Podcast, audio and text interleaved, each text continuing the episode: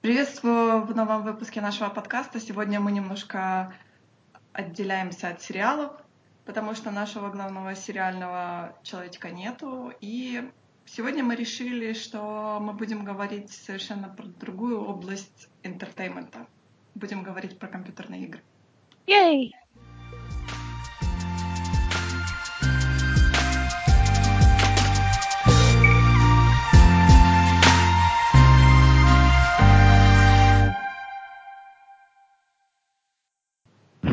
Начнем, может быть, с такого самого странного вопроса. Я так понимаю, что мы все в детстве, точнее, мы с тобой в детстве наверняка играли э, ну, в компьютерные игры. Как ты, например, вернулась к компьютерным играм? Или у тебя не было такого перерыва? У меня не было детства с компьютерными играми. Ты что? Тебя не было детства? Нет. У меня было, подожди, все мои компьютерные игры в детстве состояли, когда у меня еще был Windows 95, на нем были игры. Я до сих пор сохранила диск с ними, потому что они мне дороги как память. Но там было мало чего. Самое классное там, что было, что у меня работало, там был порт Алладина, который я теперь знаю, что это порт Сеги. Угу, да. Вот, я, я его знала наизусть от начала до конца. Это было, ну, в общем... У меня просто не было никаких знакомых, которые бы тоже играли. Ну, то есть как, мои одноклассники играли, но мы играли во что? В Need for Speed мы играли, в Sims мы играли. А такого прямо, что... То есть я не знала, что такое вообще gaming community, пока мне не исполнилось уже очень много лет. А потом я... Это великая история о том, как я сломала ногу. Очень серьезная, мне пришлось долго лежать. И пока я лежала, я решила, блин, может, в что-нибудь поиграть. И что ты решила поиграть на тот момент? На тот момент, а, во-первых, тогда только вышел Skyrim, uh-huh. и про него все, все слышали. А, поэтому я обновила комп. Я тупо купила комп вот под стандартные настройки Skyrim в тот момент. И играла в него, и в Lego Marvel Super Heroes. Ты знаешь, ну, я сейчас В общем, смотрю... я, не пере... да, я, не, я не перестала. Ты не перестала? А во что ты играла? В смысле, играть я не перестала. Ты знаешь, у меня был большой перерыв. Если в детстве я играла во много игрушек, на самом-то деле, потому что мой отец всегда был связан с компьютерами, он всегда мне приносил, то есть у нас всегда дома был компьютер. Да, у нас тоже, но у нас никто не играл. А, он мне всегда приносил какие-то игрушки. Мой, моя самая первая была игра, самая страшная пиксельная игра по Принца Персии. Вот это самая-самая первая игра, когда такая Да-да. линейная, когда тебе да, надо ходить Э, прыгать через всякие зубья, там биться с этими всякими ниндзя. Вот это была моя самая первая игра. А потом, естественно, Король Лев, вот как ты говоришь, Алладин, то есть... Э... Так, Король Лев у меня тоже был, но он у меня загибался почти сразу. Это был какой-то хреновый порт, я думаю. Но я, помню, совсем что, я помню, что я ее как-то и не прошла до конца, потому что она какая-то сложная была. И такое все. То есть Age of Empire, я такие стратегии больше люблю. А лоды, опять же, такие. Там Чапаев и Петька спасает землю, там три части, по-моему. О, боже. Это такое страшное, да. А, то есть тоже point and... Как бы я очень люблю вот эти point and click, Monkey Island, все вот эти э, Days of Tentacles, которые я купила недавно, ремастерит версию тоже, это такая ностальгия. А потом в какой-то момент, э, не знаю, началась учеба в школе была посложнее, в учебе в институте, надо было апгрейдить компьютер, и как-то я на это все дело забила, папа тоже забил, и ну, долгое время как бы я вообще не приобщалась к современным играм именно. А вот как-то в какой-то момент началось с того, что я просто зашла на YouTube, и мне на, гл- на глаза попался какой-то летсплей и, по-моему, это был летсплей какого-то Assassin's Creed, только не помню какого. И я поняла, что довольно-таки интересные сейчас современные игры. И об этом сейчас довольно-таки интересно рассказывают. И сейчас игры намного больше жанрово. То есть ты можешь выбрать, потому что в месяц у тебя может выходить 10-15 игр, из которых ты можешь выбирать, что ты хочешь играть, а что ты не хочешь играть. Ну, и сейчас же да. перена... перенасыщение рынка. Да, идет сейчас такое перенасыщение рынка, но вот чем мне, например, нравится, потому что в ту эпоху, в ту эпоху в моем детстве, как бы мы покупали какие-то, то есть полулицензионные игры, то есть, например, те же сумасшедшие сборники, типа один, в, один то есть 10 в одном или там 5 в одном, на одном диске, когда было 5 этих игр и прочее. А сейчас, мне кажется, это все но опять-таки пиратский рынок существует все еще, но можно это все купить за деньги, то есть или купить именно официальную лицензию и поиграть. Сильно интересуюсь реалиями пиратства, потому что, ну как, когда мы были маленькие, тогда кроме как пиратить у нас не было другого выбора.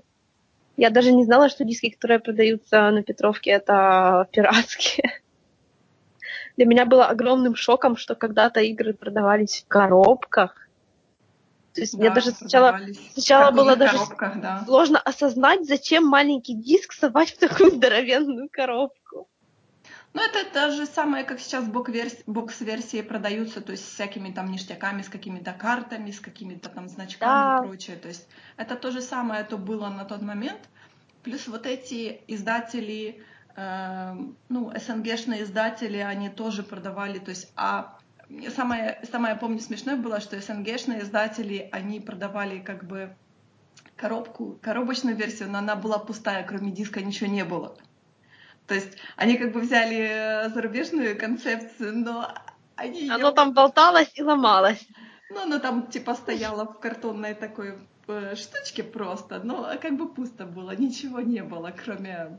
То есть большая картонная коробка, и там диски, и все, больше ничего нету. То есть я помню, еще мы очень э, тоже часть была лицензио, такого полулицензионного, когда ты покупал, например, э, журнал э, компьютерный какой-то или игровой, и mm-hmm. в плюс шел диск, и там на диске, например, там было пяток демоверсий разных игр, там про которых, например, в журнале писалось. И ты мог там поставить какую-то демоверсию, сыграть, так решить так, мол, а, нафиг мне не нравится, не буду я вот эту искать себе полноценную игру.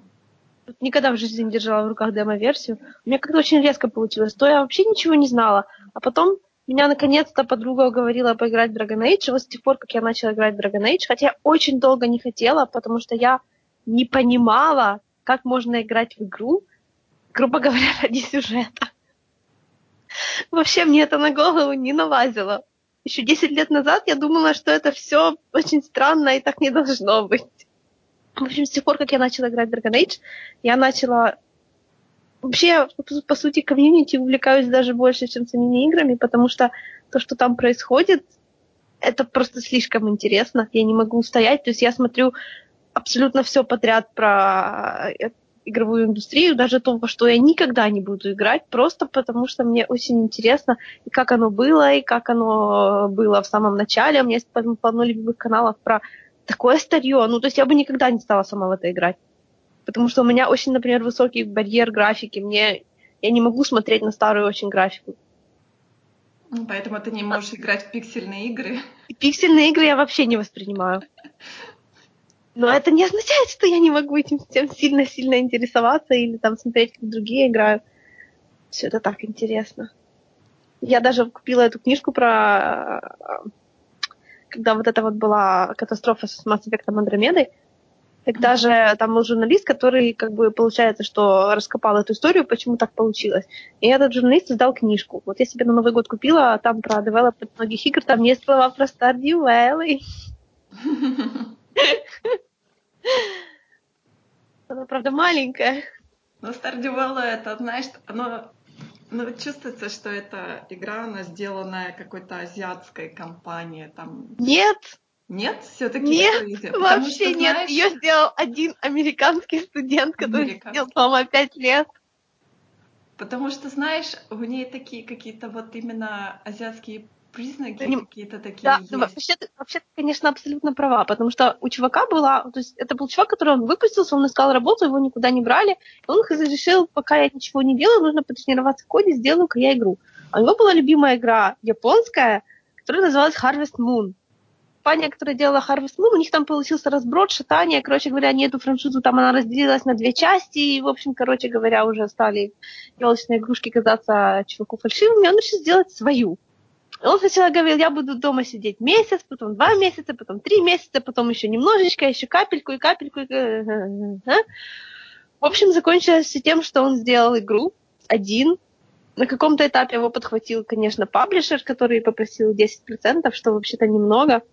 И на последних этапах это уже было ему очень тяжело, и портировал он ее на другие консоли не сам. Но просто сам факт, что это, это просто тупо студенческая работа.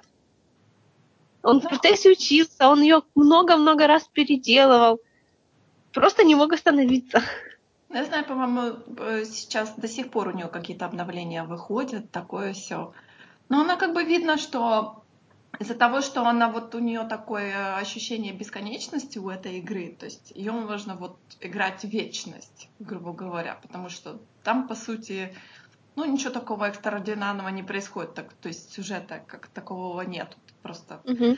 сажаешь какие-то э, растения, собираешь растения, там ходишь, там поливаешь, такое. То есть какая-то такая, ну, типа live RPG игра. Ну, во-первых, во-первых, у нее отличная цепляющая атмосфера. Я играла минут, не знаю, 40 в нее, и начало там действительно классное. Ну, то есть тебя очень хорошо погружает в то, что ты должен сейчас делать. У нее хорошая, у нее хорошая музыка бэкграундная, то есть у да, нее... тоже, тоже сам писал в какой-то бесплатной программке просто тупо ля-ля. То есть э, там получается на каждый сезон там буквально 2-3 мелодии, они, естественно, каждый день они повторяются, но ты уже, у тебя уже такой джингл в голове, то есть Поначалу я там пыталась где-то найти, чтобы отключить просто музыку, потому что она мне просто мешает в каких-то играх, я не могу сконцентрироваться, и мне музыка слишком мешает то сейчас она у меня уже идет на фоне, я уже там что-то подпеваю себе под, под нос, ну там такое дело. Оно действительно цепляет, потому что, я говорю, сюжета нету, но вот ты ходишь каждый день, ты, потому что особенно вот этот сейф, э, сейф, когда ты ложишься спать, mm-hmm. каждый раз вот выйти из игры очень сложно, потому что каждый раз ты себе на следующий день что-то планируешь, а сейвиться ты можешь всего один раз в день. То есть ты ложишься спать, и на утро ты просыпаешься и думаешь так, блин, ну еще один день, хорошо, и тебе вот этот целый день надо пробежать до вечера. И опять ты, опять ты себе какой-то план настроил, и это, говорю, это бесконечная такая, бесконечная игра. Но она реально интересная, реально у нее сейчас такой большой комьюнити. И, кстати, я хочу сказать, что Э, мне кажется, что изначально она была сделана именно для консоли какой-то, потому что у нее такое именно чисто консольное управление. Да, и даже ты права. Вот... Ее чувак и... хотел выпускать еще на, э, на Xbox 360 изначально. Ну вот чувствуется, чувствуется, что оно именно для контроллера она более подходящее, потому что в данный момент у меня как бы для ну, ты играла, ты прекрасно знаешь, что у тебя mm-hmm. задействована и клавиатура, и мышка одновременно. То есть это все и переключение этих инструментов и прочее. То есть иногда у меня просто разброд и шатание. Но я хочу сказать, что игра довольно-таки популярная, потому что сейчас ее даже портировали на Switch. Да, очень. У нее вообще безумная, как это, ну да, комьюнити, ты сказала. Много модов, очень много фанатов. Тут прямо так расписана эта его история успеха, как он прошел за несколько лет от сидения в своем... Его девушка кормила все эти пять лет просто. Тот создатель игры, с которой он, собственно, делал Stardew Valley, они уже виделись, ему автограф дал. Такая красивая-красивая история успеха. А на другом конце у нас есть большие компании-разработчики, которые иногда Разработчики не могут... фиг с ними, это паблишеры. Ну, может быть. Ну, паблишеры, если мы сейчас, если мы сейчас говорим про паблишеры, то сейчас, наверное, больше всего страдает э, Electronic Arts. Ну, не только. Просто из них всех только Electronic Arts все еще выпускает то, что мне интересно. И, ну, я чуть-чуть, конечно, преувеличиваю, но именно из, из, из AAA. Ну да, Electronic Arts и же Dragon Age выпуска, э, паблишер, да, Dragon Age и Mass Effect, и все вот эти Star Wars игры, и да, все вот эти, одна. Вот эти, ну, Battlefrontовские. Скажи мне такое, вот mm. мне кажется, что все-таки Dragon Age это такой специфический немного жанр. Например, то есть это экшен RPG считается? Да нет, первый Origins еще точно не экшен. Хотя, знаешь, я не далее, как вчера видела, по-моему, срать на тему экшена, это или нет. А почему специфический жанр? Ну вот э, меня, например, данная игра, она как-то вот совершенно не прельщает, хоть я смотрю, хоть я смотрю очень много там, ну, я не, не очень много, я посмотрела пару и лайвстримов про Dragon Age, э, посмотрела и там пару видео тоже, но вот как-то моя душа не лежит в том направлении. Знаешь, Dragon Age это я бы не стала смотреть прохождение чужое Dragon Age, потому что это просто это та игра, с которой, та история, с которой ты настолько, ну то есть, когда ты в нее играешь, она становится полностью твоей. Ну просто это такой писательский процесс, когда ты в нее играешь очень необычный. Я знаю, что это для людей, которые на РПГ выросли, это все обычно и нормально, но для меня было невероятно круто. Просто это автоматически ты и писатель, и сценарист, и, и, с парочкой модов, может, даже режиссер. В нее, ну я не знаю, смотреть, это все равно, что читать чужой дневник, когда ты смотришь чужое прохождение Dragon Age. Ну, читаем же мы книжки, например. Ну, книжки, да. Книжка, как бы, она рассчитана на то, что это ты типа делаешь представление для кого-то другого. Вот когда ты играешь в Dragon Age, это ты сам с собой. Не знаю, мне кажется, вот, ну, это чисто мое такое мнение, что вот э, Skyrim у меня как-то тоже, он, моя душа не лежит в том направлении. То а есть... Skyrim вообще не похож на Dragon Age. Ну, та, там Хотя... же тоже, по-моему, сюжет есть о том, что ты.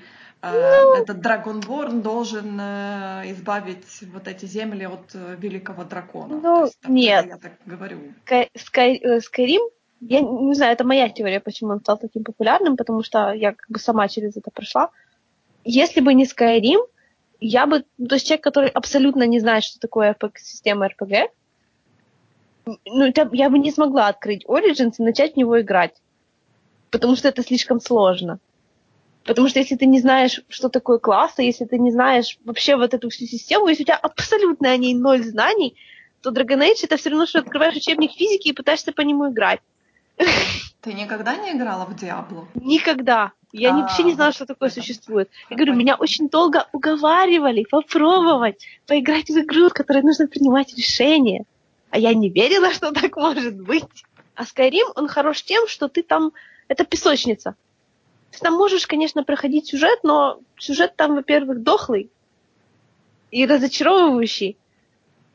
А во-вторых, там как бы на него и даже акцента даже близко нету. Там тебя просто выкидывает в огромный пустой мир и делает там что хочешь, вообще что хочешь.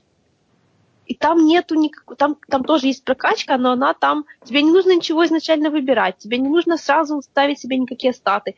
Ты просто это, не знаю, это гениально. Ты просто вот что делаешь, что, тебе, что у тебя хорошо получается, то у тебя и прокачивается.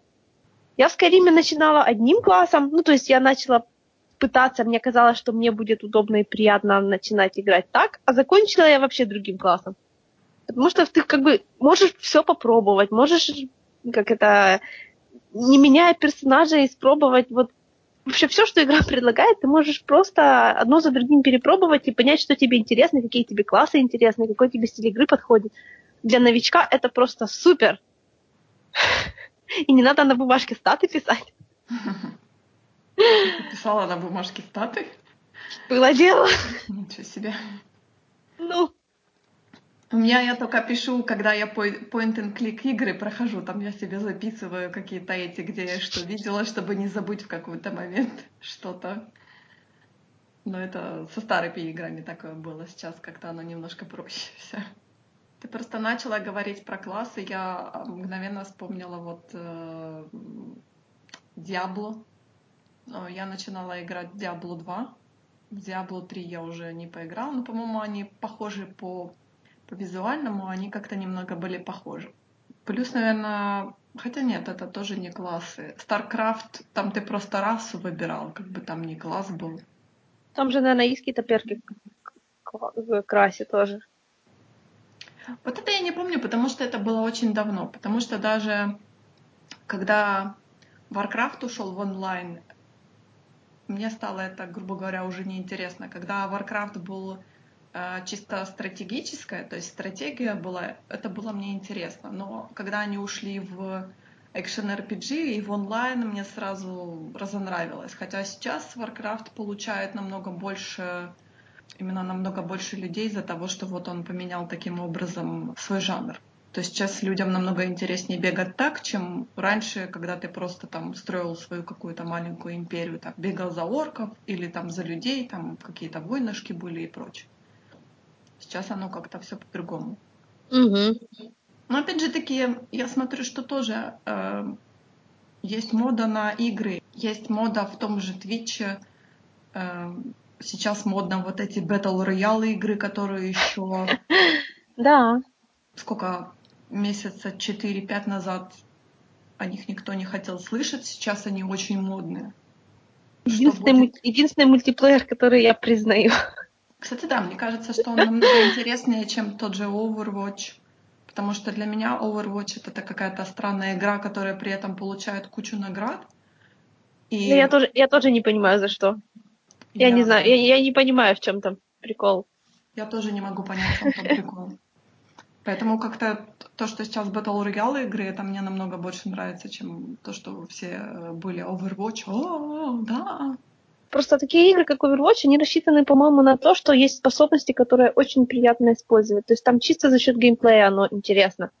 За счет, не знаю, механики, которые они придумали, как там способности, которыми нужно пользоваться и все такое.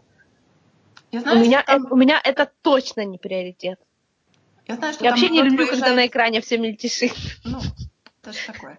Говорю, я знаю, что народ выезжает тем, что он, например, выбирает один класс какой-то, и он вот его прокачивает. Вот этот именно он выбирает там, э, он перебирает персонажей сугубо в классе. Там танк, буду танком постоянно.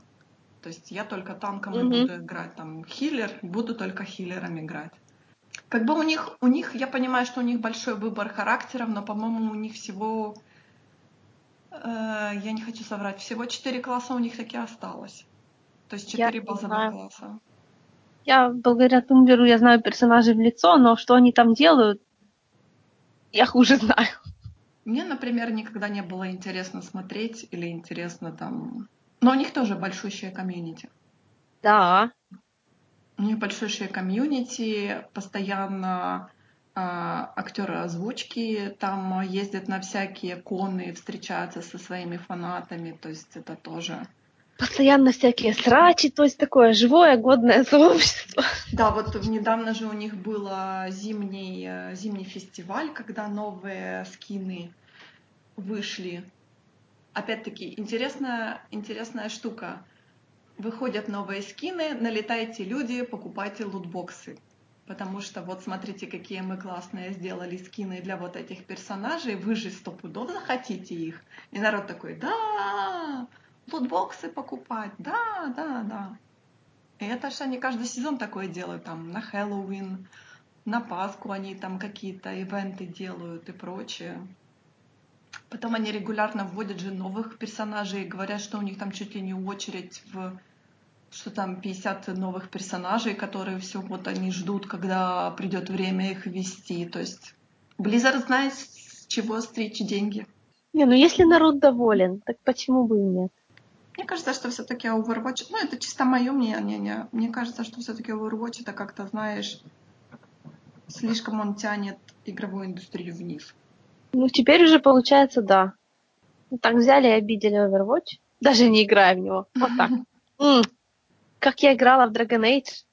Даже я, я сказала, что это, ну, то есть, это могло бы быть гораздо хуже.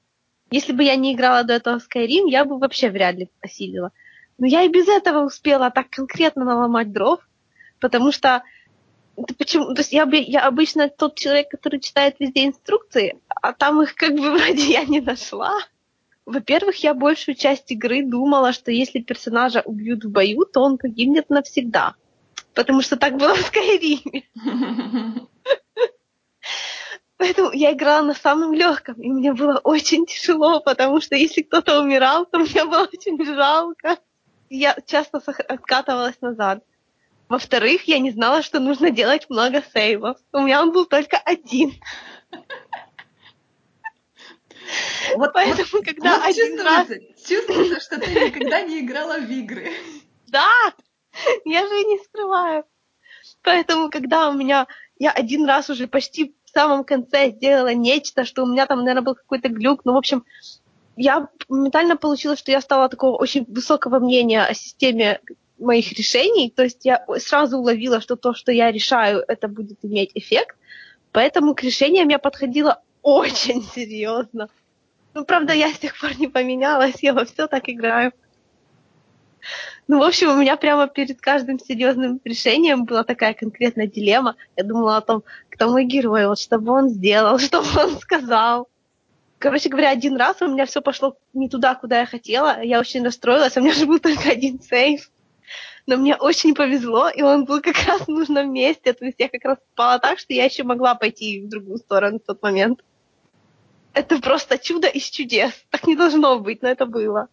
А еще, это же РПГ, я не знала, что есть какая-то система пати, которую нужно делать гармонично. Мало того, что я играла, что я думала, что все умрут, если я их оставлю мертвыми. У меня еще не было хиллера. Я просто не знала, что так можно. Ты представляешь, какого огромного куска вообще культурного, культур, не знаю, какой-то культурный пласт целый есть, о котором у меня не было ни малейшего представления. Для меня, я не знаю, это слышит для меня немного дико, потому что вот действительно, я ты теперь, ты я теперь понимаю, что это очень дико. Ты знаешь, какой-то, ну, сейчас это смешно, наверное, будет выглядеть, ну, знаешь, такой, типа, какой-то веб-курс, как правильно играть в компьютерные игры. Да, понимаешь? Это мне было очень весело. Да, у тебя был такой краш, краш-тест, я бы даже да. сказала. Я представляю, сколько у тебя там фрустрации было, где-то ближе к концу, наверное. Когда да знаешь, я как-то, ну, мне до сих пор обидно, я же помню, какого персонажа я подумала, да, блин, ладно, и хрен с ним, пусть останется мертвым. А он бах, я жил. А потом она взяла, я жила, и мне было так неудобно. Решения, которые влияют на сюжет, это супер круто. Просто. Такой наркотик. Потом везде начинаешь это искать. Да, но мне кажется, сейчас, когда вот, например, те же игры, не знаю, если это в Mass Effect, например, когда в зависимости от того, в какую ты сторону пошел, у тебя меняется там концовка, например, как в тот же Deus Ex Human Revolution, там, когда в зависимости от того, в какую ты сторону пошел, у тебя там три концовки, и, и потом люди говорят, а что, было еще три концовки? Боже мой, это приходится заново проходить всю игру. Где Знаешь, найти столько свободного времени? В Mass Effect тоже такое постоянно, да, вот буквально неделю назад был тред, типа, а вы знаете, что вот там вот в том DLC можно было пойти в ту сторону, а не в ту сторону? И половина говорят, да, знаем, а вторая половина говорит, а что, можно было пойти не так, как ты сейчас говоришь? А что еще есть? Поэтому 10, 10 тысяч сейвов. Сейвы после, перед каждым решением, перед каждой да, фразой. Теперь я знаю. Чтобы ты понимала, этот сейф был, это уже был глубоко Лэндсмит. Это в Dragon Age какой пятый, пятая часть основного квеста. Это уже так очень близко к концовке. Самое прикольное, что с магами у меня, ну, в смысле, с хиллерами у меня так и продолжается. Так ты про них и забываешь. И во втором Dragon Age у меня не было хиллера. А в третьем их вообще убрали. В Инквизиции? Да, там нет хиллера. Ну, потому что на самом деле хиллерский скилл в этом версии очень редкий. То есть оно как бы с одной стороны лорно, но было много недовольных, что больше нет хиллеров. Но я бы даже не заметила, что их нет. Ты уже привыкла? Да, мне как-то все без хиллера ок. Вот у меня 10 тысяч бутылочек, все хорошо. Да, я тут зарабатываю деньги просто как безумная, чтобы покупать зелья. Порядок. Это, это я помню, как в Диабло ты всегда там э, играешь там каким-то классом с низким уровнем жизни, там, например, некромантом или волшебницей. И всегда ты обвешан этими бутылочками, чтобы, не дай бог, и обвешан ты с одной стороны бутылочками с маной, а с другой стороны бутылочками с health potion. И так, знаешь, чтобы, не дай бог, мана не закончилась, и чтобы, не дай бог, не забил никто одним ударом. Всегда было. Я помню, всегда стрессово. А место-то ограниченное, и ты всегда бегаешь, блин, Что делать, что делать? Что Я, знаешь, у меня вот в Origin у меня менеджмент бутылочек еще был не прокачан тоже, естественно. К тому же, когда ты не знаешь, что дальше, то есть предсказывать, где тебе понадобится их много, ну нельзя. Я же не знаю, где тут последний магазин на дороге. Поэтому у меня там были очень тяжелые моменты. Но мы же выжили. Ты знаешь, какие воспоминания остались? Какие серьезные у меня моральные связи с персонажами, которыми я там играла? Это же не просто человечки на экране, это мы же тут, понимаешь, прошли огонь, воду и медные трубы, было очень тяжело. Не знаю, для меня всегда, для меня вот этот стресс о том, что меня убьют, он всегда во всех играх остается, и я всегда набираю вот этих лечебных средств побольше, побольше. Если что, я их потом продам, ну пусть они у меня лежат на всякий Опять-таки, случай. Вот по Скайриму тоже видно моё, моя история отношений с классами, потому что когда я начала играть в Скайрим, я слышала, что есть маги, это мне казалось очень крутым, я думала, что лучше быть магом. Я начала магом. Закончила я, конечно же, лучником. Потому что это мой класс вообще везде повально. Если все другое не срабатывает, то лук у меня всегда сработает. Это просто прекрасно. Вот я играю сейчас в Tamriel Online, это тоже, естественно, по Elder Scrolls. И там я... Там мне не понравился класс, который был типа рожки, потому что они там что-то типа ассасины и все такое. Я как раз ассасинов не люблю. Я рожкой быть люблю, а вот конкретно ассасинить нет. Убивать за деньги это как-то, ну, не знаю, мне не нравится. Мне воровать больше нравится. Ты готова быть вором, но не готова быть убийцей. Да, убивать мне так себе. В общем, и там я... Ну, в общем, в Dragon Age 2 у меня мне понравился класс воина, только ДПС, а не меч и щит, а просто меч. Я там взяла, думаю, ладно, окей, сделаю опять свою мой типаж. Барышня-блондинка с большим мечом. Ну, сделала. Оказалось, что там Реаль онлайн построена так, что в него, конечно, можно играть соло, но лучше не надо. Потому что большую часть ее можно пройти как бы одному спокойно, но там есть такие боссы, которые вот они как бы, ну, то есть с ними всегда проблемы, потому что с ними нужно ходить типа коллективно. А я терпеть не могу ходить никуда коллективно. Мне нужны или прописанные диалоги последователей, или дайте я лучше сама похожу. Поэтому, когда я встречаю такого босса, то это каждый раз, то есть один раз, первый раз, когда это со мной случилось, то мне пришлось тупо умирать на одном месте очень долго, пока не прошел какой-то другой игрок. И не помог тебе?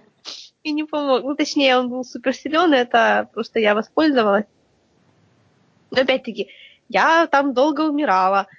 Э, пришел какой-то чувак, буквально с двух ударов завалил этого босса. Я радостно побежала пробежаться по башенке, в которой был этот босс, там все полезное лежит. А он взял и респаунулся. Босс? А? а там просто за ним была дверь, и нужно было через нее пойти. Короче, мне пришлось опять много умирать.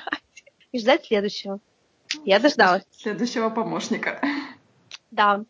А следующий раз, когда это случилось, то мне, ну не мы, конечно, мне повезло. В какой-то момент, много часов до этого, я видела, ну, мне выпал какой-то классный лук. И я, несмотря на то, что лук был прокачан ноль, то есть я абсолютно этим не занималась, я его все равно засунула в инвентарь. Но мне с луком спокойнее, понимаешь?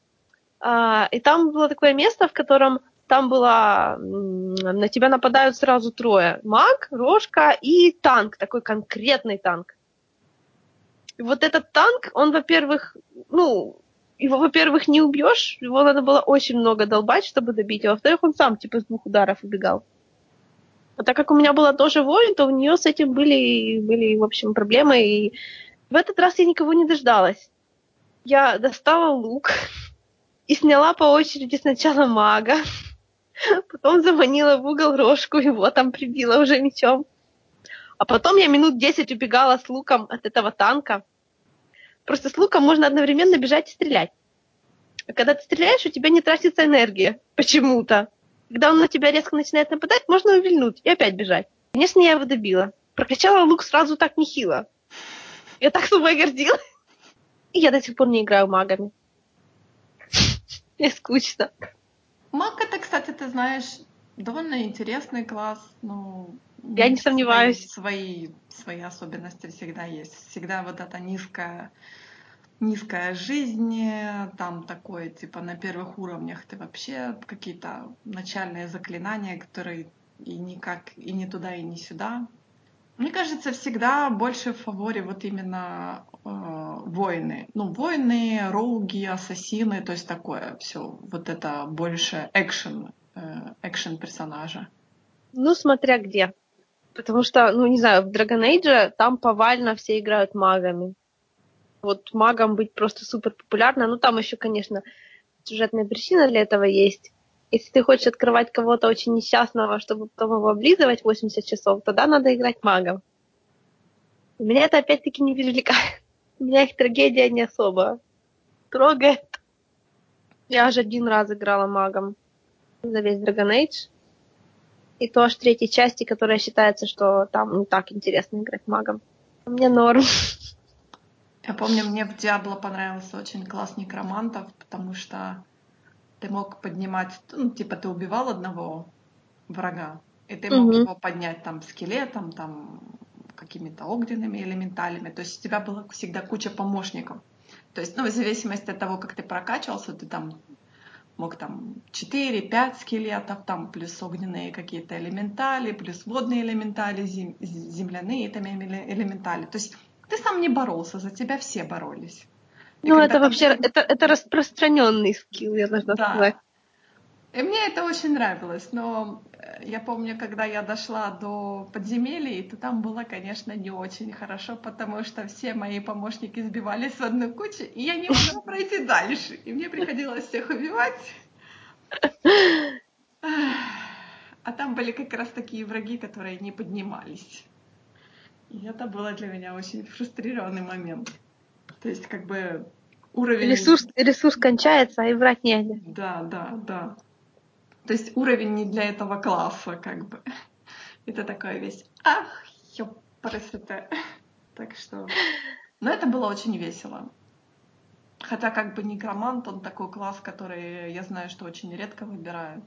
Он очень был ресурсный такой, очень был помогающий. Потому что, например, когда я играла волшебница, и мне не понравилось, потому что мало здоровья, и как бы она всего лишь бросалась заклинаниями. Ну, то есть, как бы у нее тоже было на длинное расстояние, но все равно как-то было не очень удобно. Если я не ошибаюсь, Dragon Age маги главным образом ценны за крауд-контроля, потому что у них большой есть рейндж. Но опять-таки, такое читерство, особенно в Origin, ты можешь просто с хорошим контролем пати засунуть всех в уголочек и сказать им сидеть тихо, потом выпустить одного мага, включить одно заклинание, которое у тебя даже на экран не помещается, такое оно большое. Просто посидеть в уголочке и подождать, пока все умрут.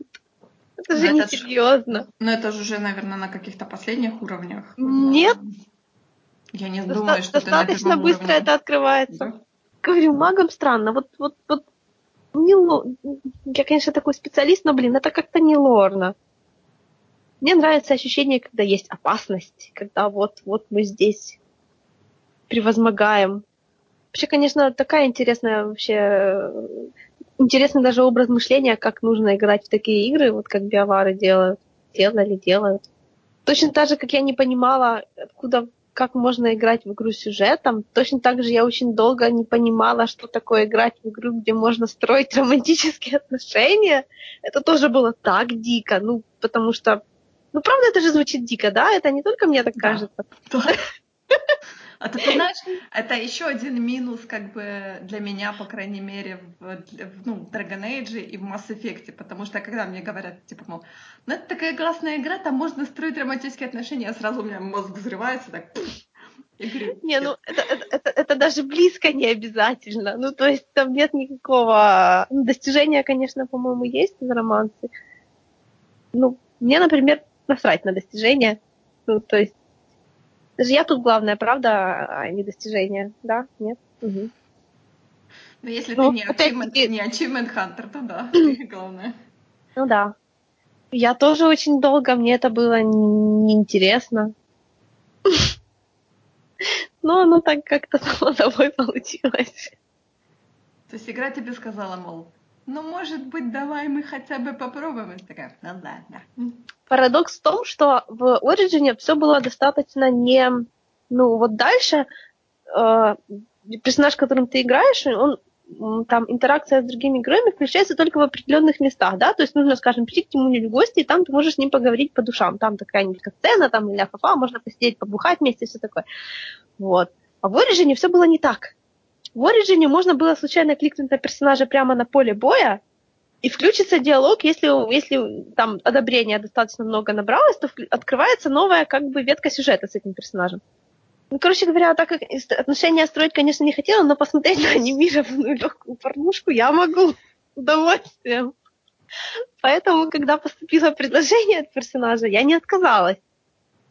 Потому что я хотела тупо на это посмотреть. Мне уже было просто очень весело. Кстати, оно выглядело отвратительно. Это, считай, единственный... У меня, вот опять-таки, Origin, при том, что она выглядела отвратительно, это до сих пор единственная игра, где мне нравится роман, в котором есть вот эта самая сцена. Потому что все мои остальные любимые романсы без этой сцены. Потому что, ну, прямо скажем, герои такие, такими простенькими модельками, так просто анимированы, выглядят очень смешно и грустно. Это все равно, что куклу Барби спаривать. В общем, я не фанат. Но тогда мне было интересно, и я согласилась. А потом прошло какое-то время, открылись какие-то, видимо, новые сюжетные разговоры, о, сюжетные ветки с персонажем. Представляешь, там этот большой хаб, это город. Uh-huh. Посреди города площадь. На площади куча народа, там рынок, там, короче, люди ходят, коты бегают, короче, все такое классное, там дети, это самое. И вот мы только что выполняли квест для местного типа э, констебля, типа. Там были проблемы с бандитами, мы, значит, ля-ля фа мы возвращаемся.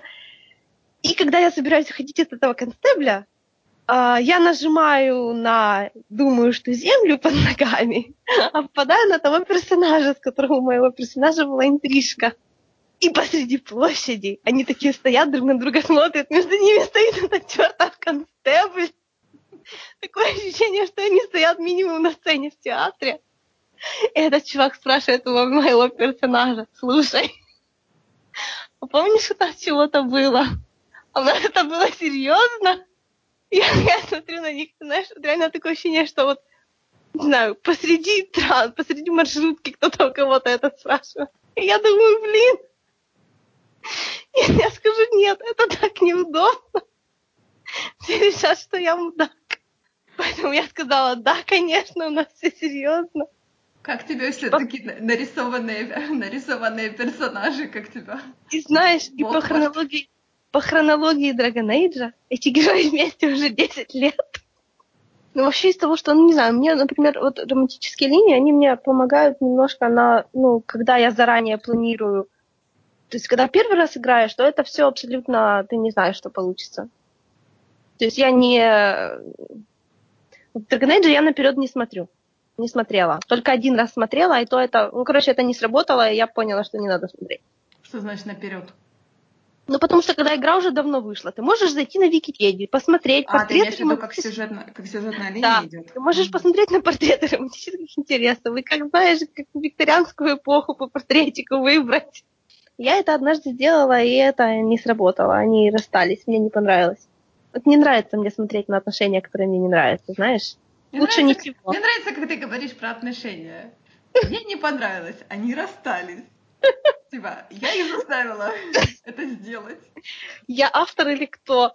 То есть я тут рулю, поэтому стройте отношения, как мне нравится, а не как вам нравится. Всё. Не, ну знаешь, вот я на них посмотрела. Вот смотрю, вот нету у них химии. Нету. Я тут, понимаешь, планировала, создавала под этого персонажа своего персонажа, чтобы они хорошо вместе смотрелись, а у них химии нет. Ты посмотри на них. Значит, все, все, расстаемся в Dragon Age 2 я осознала, как кого надо было романтить буквально за 10 минут до конца всей игры. Я даже не стала ее заканчивать. То есть ты ее закрыла я, и сказала, я, я ее отмотала на первый сейф. А, то есть так. И перепрошла. Ну, видишь, вот это вот, получается, каждый раз такая классная, частная, уникальная история. У меня каждый раз получается как-то по-другому. в, в Dragon Age 3 я не выбирала тоже роман заранее. Я, мне в процессе понравилось, я как бы заромантила, и мне как бы, ну, вообще считаю вот тот роман, который был первый, я до сих пор считаю, что это самый годный из всех присутствующих там. Это, это очень популярное мнение, кстати. Тот случайный? Ну, он просто, в смысле, случайный. Ну да, случайный был. Который из ну, первого Dragon Age ты говорила. Я так понимаю, а, что он у тебя нет, перешел. В Dragon Age, в Dragon Age каждой игре новый протагонист. Ага. То есть там в Mass Effect то, то, то совсем по-другому.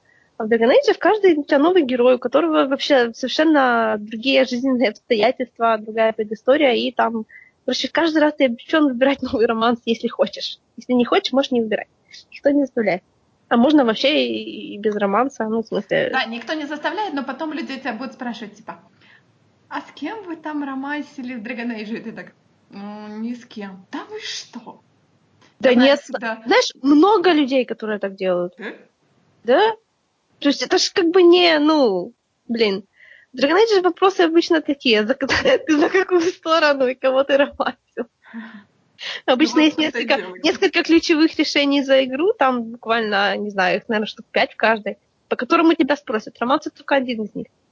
Да, так вот, ну, история-то в Dragon продолжается, то есть когда ты во второй части выбираешь нового героя, то твой герой из первой части где-то там живет, существует, и твоему герою второй части письма пишет. О, боже мой. Да, да. И все это в зависимости от того, что ты там в первой игре выбирал. Там детали меняются. Чего себе. Здорово. Ну, опять-таки, обстоятельства меняются. Может быть, ты сделал в первой части то-то, а в другой части, а в другом, фу, боже, один раз играл в первой части, выбрал это, а другой раз выбрал то. И, и во второй части, исходя из твоего выбора в первой, там меняются герои другие появляются и все такое. Оно, конечно, как бы... Я, ну, то есть оно такое достаточно поверхностное. То есть прямо таких вот радикальных э, решений, которые бы перенеслись на следующую игру, их, можно сказать, что и нету.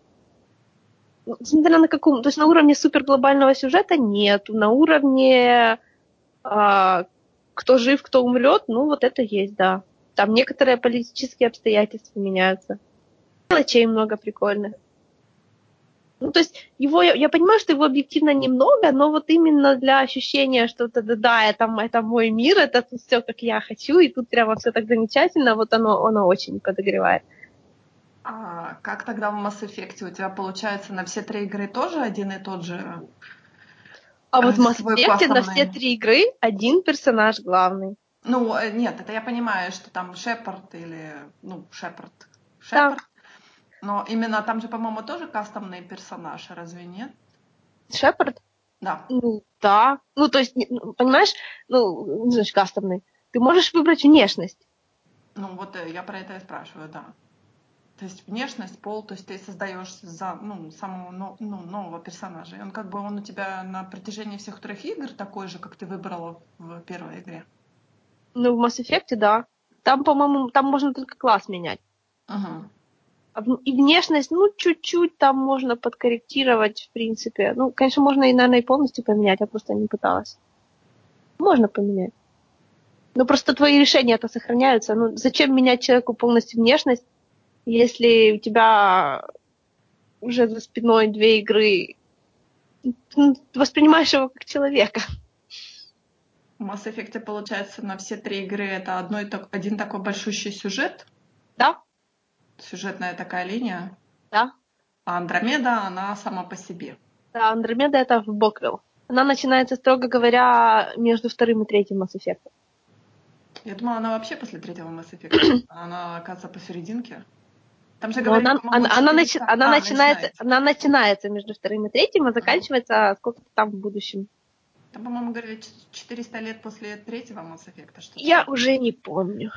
Тебе не понравилось, я помню.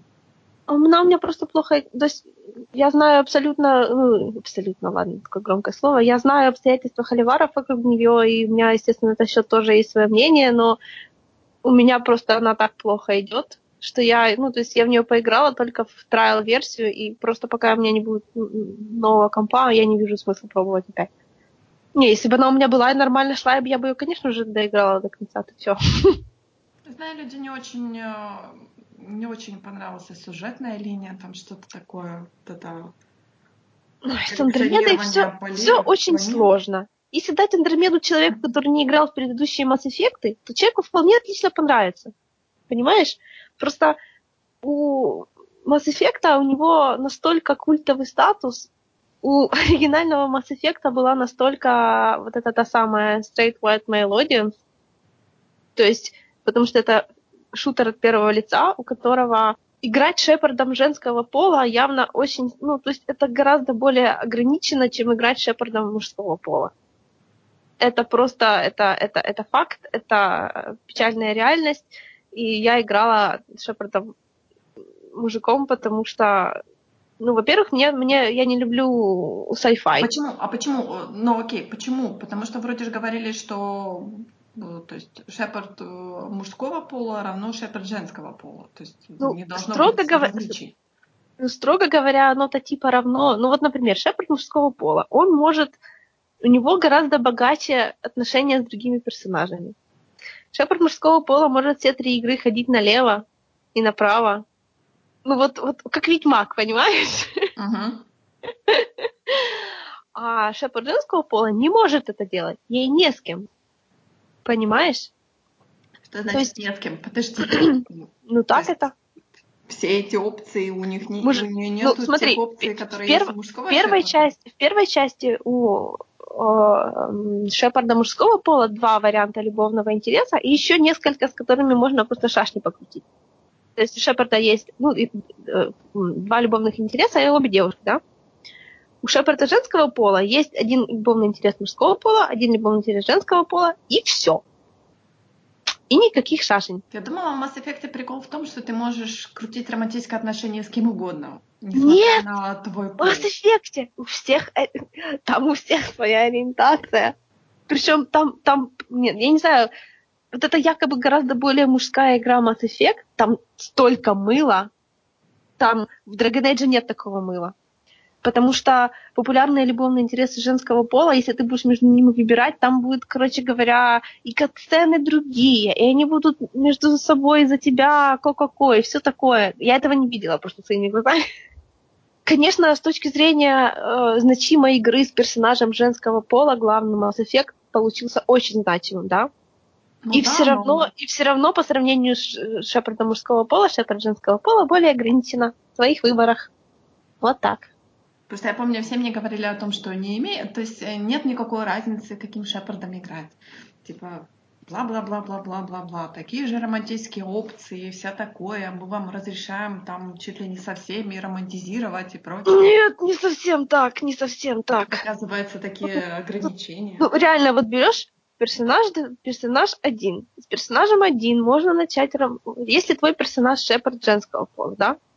То с персонажем один ты можешь начать роман в первой игре, во второй игре вы по-любому находитесь в разных уголках, то есть вы только встречаетесь один раз, и он тебе говорит, что он тебе очень разочарован. И ты во второй части с ним вот видишься только один раз, ты во второй части пока с ним не видишься, можно сможешь с кем-то другим начать шашни, а в третьей части ты можешь или вернуться к нему, или продолжить с тем, с кем ты начала во второй части – или, или всех бросить, или перейти к кому-то третьему. Можно придерживаться, хранить верность. Можно ни с кем не начинать ничего делать до третьей части. А, допустим, у Шепарда мужского пола у него такого, ну... Такого там ограничения нету. Ну, сейчас я пытаюсь. Не, если так сравнивать вот именно конкретно с этим приколом, да, то там у него тоже есть такая, ну, то есть можно тоже есть героиня, с которой можно вот по такой же схеме, допустим, развиваться, да. Но вот во второй части там во второй части, которую все любят больше всего, потому что там, типа, огромное разнообразие в спутниках, ну вот там тоже у барышни любовных интересов два, нет, вру, три, из них один умрет в третьей части, второй ее бросит в любом случае, третий Гарус. А вот мужик Шепард может... Что он там может? Он может завести... У него есть там во второй части два, же, два любовных интереса женского пола, с каждой из которых он может начать клевые долгосрочные отношения и на третью часть останется. На, на, на, на третью игру персонаж Шепард женского пола, которая гетеросексуальна только, у нее, по сути, два варианта. Как-то грустно. Да. все там прогрессивно А и прочее, мужика, прочее. у а мужика гораздо больше. А все грустно, ужасно. Я долго не могла себя заставить в него вообще играть, потому что это sci-fi, я не люблю sci-fi, мне скучно sci-fi. Но так как я уже прошла весь Dragon Age, который был, а мне говорили, ну там, короче, похоже. Я несколько раз начинала. Я сначала, на- сначала господи, сделала себе барышню Шепарда, мне не пошло. Сделала себе мужика Шепарда дефолтного, он мне тоже не пошел. Сделала еще одну барышню дефолтную. Ну вот никуда. Поэтому на четвертый раз я уже решила, что пора перестать подходить к этому процессу серьезно и ответственно. В Mass Effect есть, э, чем он отличается от Dragon Age так конкретно, там в зависимости от того, как ты себя ведешь, там есть два пути. Так называемые, э, я не знаю, как это будет в переводе, Paragon и Renegade. Мгм. Paragon это когда ты хороший, когда ты выбираешь все голубенькие Renegade ответы. такая Renegade, когда ты выбираешь красненькие ответы. Да. Из того, что ты следуешь по какому-то пути, у тебя открываются одни опции решения проблемы, закрываются другие. И фразы, которые твой персонаж говорит, пока ты его не контролируешь, тоже меняются, исходя из этого. И, естественно, Парагон это он весь такой себя хороший, помогающий, а Ренегейт, Ренегейт странный, потому что у всех почему-то очень разное представление о том, что он по факту делает, потому что одним, одним кажется, что Ренегейт это полный социопат, другим кажется, что это вообще, то есть такой человек, как Ренегейт, он бы не мог занимать в сюжете ту роль, которую Шепард занимает, потому что кто же за таким мудаком пойдет? Короче говоря, я свои несколько раз начинала Mass Effect, и я мужественно парагонила, потому что, ну как, блин, там же такие... Вот реально поднять руку на то, чтобы выбрать ренегатский ответ, это, ну, не то чтобы тяжело, но мне было немного некомфортно. Но, с другой стороны, вот пока я выбирала все парагонские ответы, мне было просто скучно. Поэтому на четвертый раз я создала кастомного Шепарда, на которого мне было не противно смотреть, потому что на э, дефолтного Шепарда мне смотреть не очень не нравится. Я назвала его тупым именем. И я решила, что я буду выбирать ренегатские ответы. Ну, И я же тут понравилось. и мне так понравилось. Не, ну не то чтобы сразу, но а, когда Dragon Age мне, мне не нравится выбирать очень злые ответы, потому что мне было конкретно не все равно, что там происходит, да? Mass Effect он меня уже вначале успел немного задолбать, и мне как бы уже было вот ну, не было у меня никакого, ой, а что же я сделала, вдруг кто-нибудь пострадает из-за моих решений. Вот этого уже не было. Поэтому я начала ренегадить. Это было очень-очень весело. И мне, ну, то есть у меня не осталось впечатления, что этот персонаж психопат. Ну, я, конечно, не все абсолютно выбирала ренегатские ответы, но мне хватило на то, чтобы блестяще закончить эту трилогию. Просто у меня в конце был э, просто э, самый лучший вариант развития событий. Тоже как-то странно. Всего получается в Mass Effect две опции. Ты либо хороший, либо плохой, и все.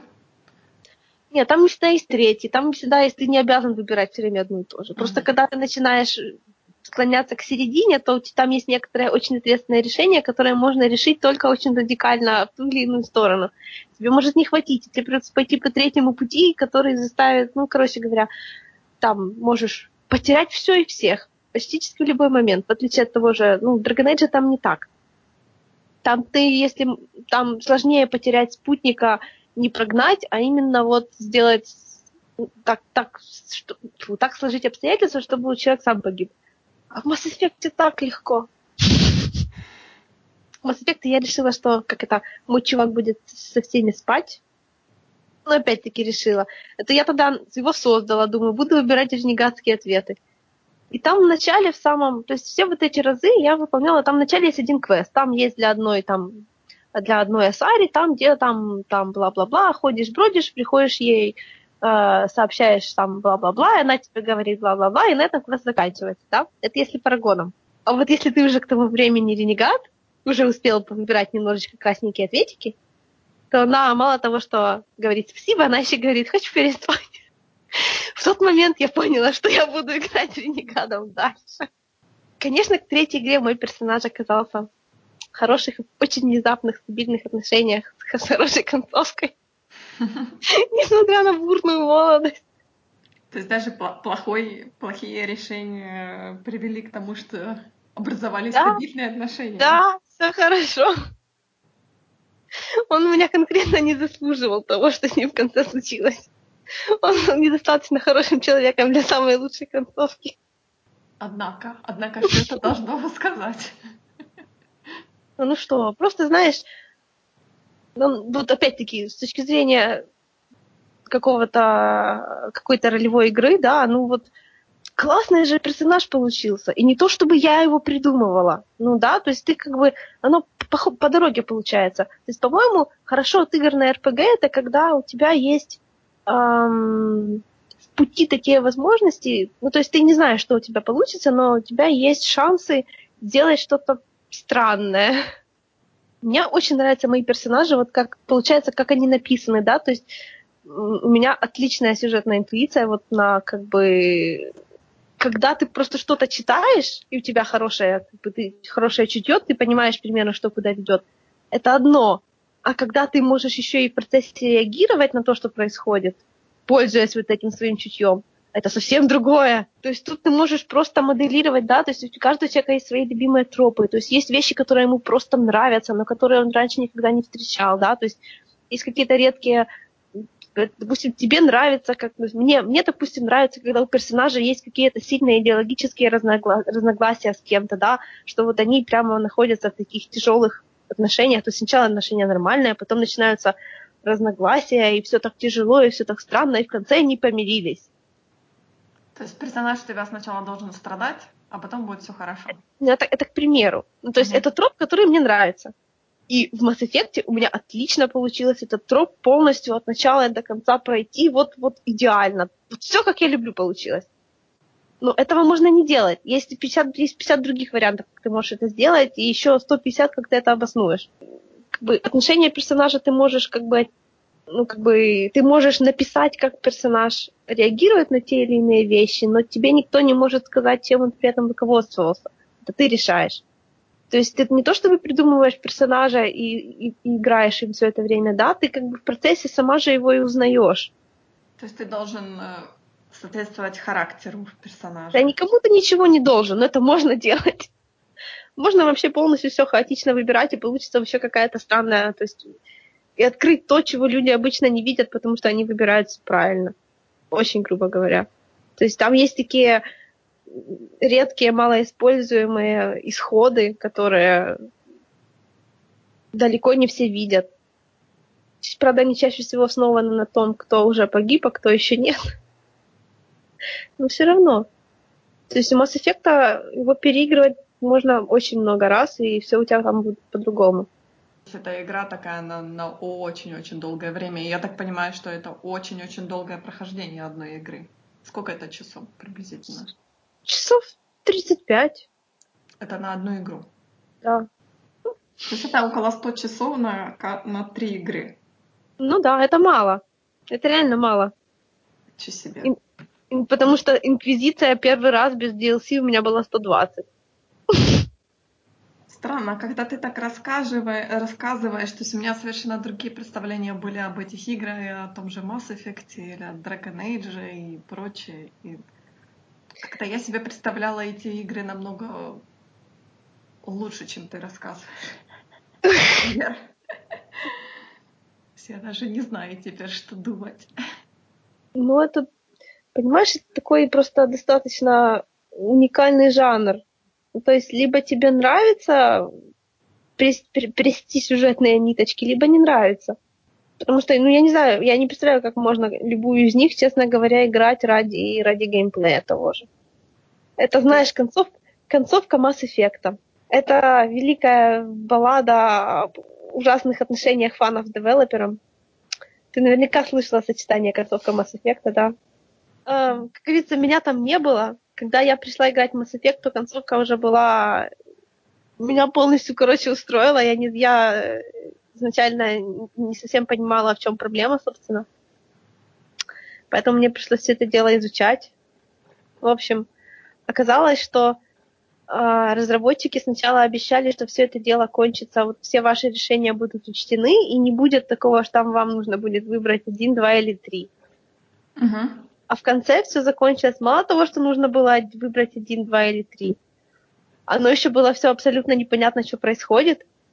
А, ты не знал, что произошло с твоими сопартийцами, и вот когда ты все это дело прошел, ничего не узнал, что только что произошло, не знаю, все это было абсолютно не доставило. И в конце такое сообщение на экране. Спасибо, что играли, покупайте DLC. Типа продолжение DLC, как всегда. Нет, не продолжение. А что ж там DLC-то было?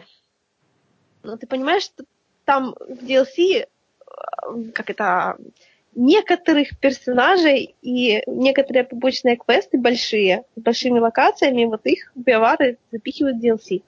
То есть в DLC они, как правило, продают еще такой же уровень, как один из тех, что уже есть. Угу. Вот в третьем Mass Effect, например, ну, не знаю, Mass Effect вообще без DLC, по-моему, не имеет смысла играть, потому что ты тогда в конце вообще ни хрена не поймешь, что произошло. У меня не было ни единого вопроса на тему, что произошло. Потому что они... А, я играла, первых я играла полностью от начала до конца, репак от механики, то есть там все было просто ну, полный experience, что называется. А во-вторых, BioWare ы после того, что им... Короче, был огромный скандал по поводу этой концовки, покупайте наши DLC потом, когда они когда-нибудь выйдут. Вот. Там много кто огреб, и ну, короче говоря, они немножечко допилили концовку, сделали ее длиннее, пустили закадровый там голос, который рассказывал, что произошло и все такое. Ну, мне, мне, мне все понравилось. Если бы из игры, из игры убрали вот этот экшен элемент, ты бы была бы счастлива? Конечно. Нет, ну, знаешь, моя снайперская душа, она как бы, мне нравится делать хедшоты. Но все равно это так, так, ну так и быть. Я вот, например, всегда отвергаю игры. Ну, то есть я могу там любить игру, например, за сюжет и прочее, но когда мне говорят, что там, типа, надо будет стрелять, потому что это экшен, я сразу так, до свидания. То есть мне даже сюжет, он не пересилит вот это мое нежелание играть, играть в стрелялки. Ну вот, понимаешь, после Dragon Age, когда хочется еще Dragon Age, а больше Dragon Age нету, и есть Mass Effect, который достаточно похож на стрелялка, ну, я терплю стрелялку, ну ладно, так и быть. Это хотя бы не от первого лица. Боже, я же я ведь раз раньше в Квейке играла, я в турнаментах даже участвовала в этих всяких. Боже мой, сейчас я как только подумаю, что нужно в какой-то экшен сыграть, у меня сразу так... Не хочу. Это старость. Да-да, наверное, уже старость.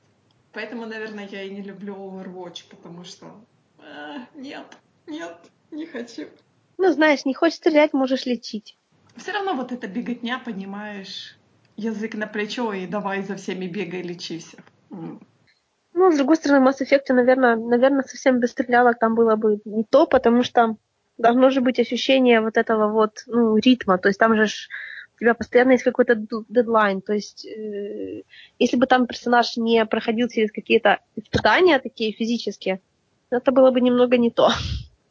Все-таки там такая борьба за выживание. Борьба за выживание без стрельбы, это не, не знаю, как это было. Дипломатия. Ну, у меня был Шепард не дипломатический, как ты понимаешь. Да, я поняла. Это типа, знаешь, сейчас же выпускают, э, как это правильно назвать, не моды даже, а э, там сейф режим, например, для видеоигр, для хоррор-видеоигр, там, например, для Сомы, по-моему, выпустили сейф режим, когда тебе не нужно там бегать от всяких этих монстров, а ты нормально себе спокойно проходишь игру, там узнаешь всякие вот эти сюжетные перипетии, и все прекрасно, все хорошо. Ну, что им остается делать? Понимаешь, человек, который э, не хочет стрелять, но хочет посмотреть сюжет, он может просто посмотреть летсплей, понимаешь? А если они хотят, чтобы этот человек все-таки ее купил, то им нужно ему предоставить такую возможность. Не, я знаю, что есть люди, которые осуждают такие урезанные версии. Но есть игры, которые, в которых без битв ничего не делать нечего, понимаешь? А игры с сюжетом, вот, вот... Я понимаю, почему они так делают. Я помню, я читала про э, игру Vampire Маскарад, по-моему, она как-то так Мгм, называется. да-да. Там же тоже, по-моему, можно было там всякие вот эти э, э, дома, по-моему, кланы выбирают, семейства. Да, да. Я читала, что человек выбрал семейство вот этих красавчиков, когда можно было там чуть ли не всех соблазнить. Ну, типа, не экшен моментом там э, миссия проходить, а именно там какими-то соблазнениями, уговорами и прочее. И в итоге человек дошел до босса, а босса соблазнять нельзя, надо его только убить. И все. И что делать? А ничего. Приходилось очень долго и нудно умирать. И Вот я в эту-. Я в нее начала играть буквально недавно. Там интересно, там ты можешь сначала, там вначале типа твоего персонажа обращают в вампира, да? И ты можешь или вручную выбрать, в какой клан он попадает, либо пройти такой тест, персоналити тест, и тебя определят. Там же, по-моему, силовой класс, вот этот романтический класс и класс типа вот этих, э, я не хочу сказать уродов, которые живут в канализации. Я не помню только за что этот третий класс отлича- отвечал. А, да, магия крови, да. Вот это третий, по-моему, класс, да. Которые в канализации живут, они такие страшненькие, типа. Нет, не Нет? страшненькие, нет.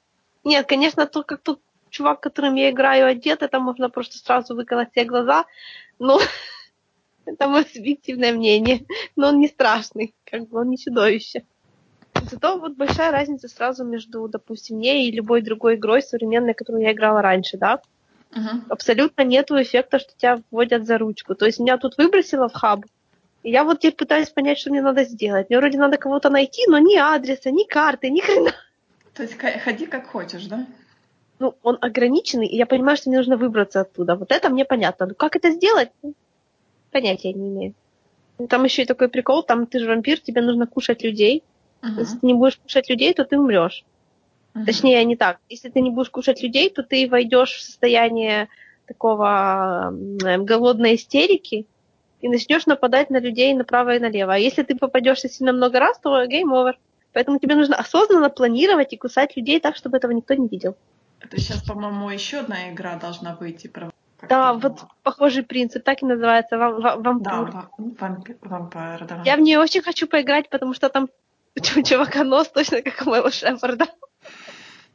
Похоже, так конкретно похоже. Я уже начинаю додумывать про предков. Ты выбираешь себе игры чисто визуально, вот ты смотришь на картинку или там, например, на игровой трейлер и говоришь, да, я хочу. Или, например, типа, нет, не хочу. Ну, типа да, а как еще можно? Или тебе больше, например, там э, какая-то эм, сторилайн какая-то интересная должна быть обязательно. Или не обязательно. То есть даже Ну, если...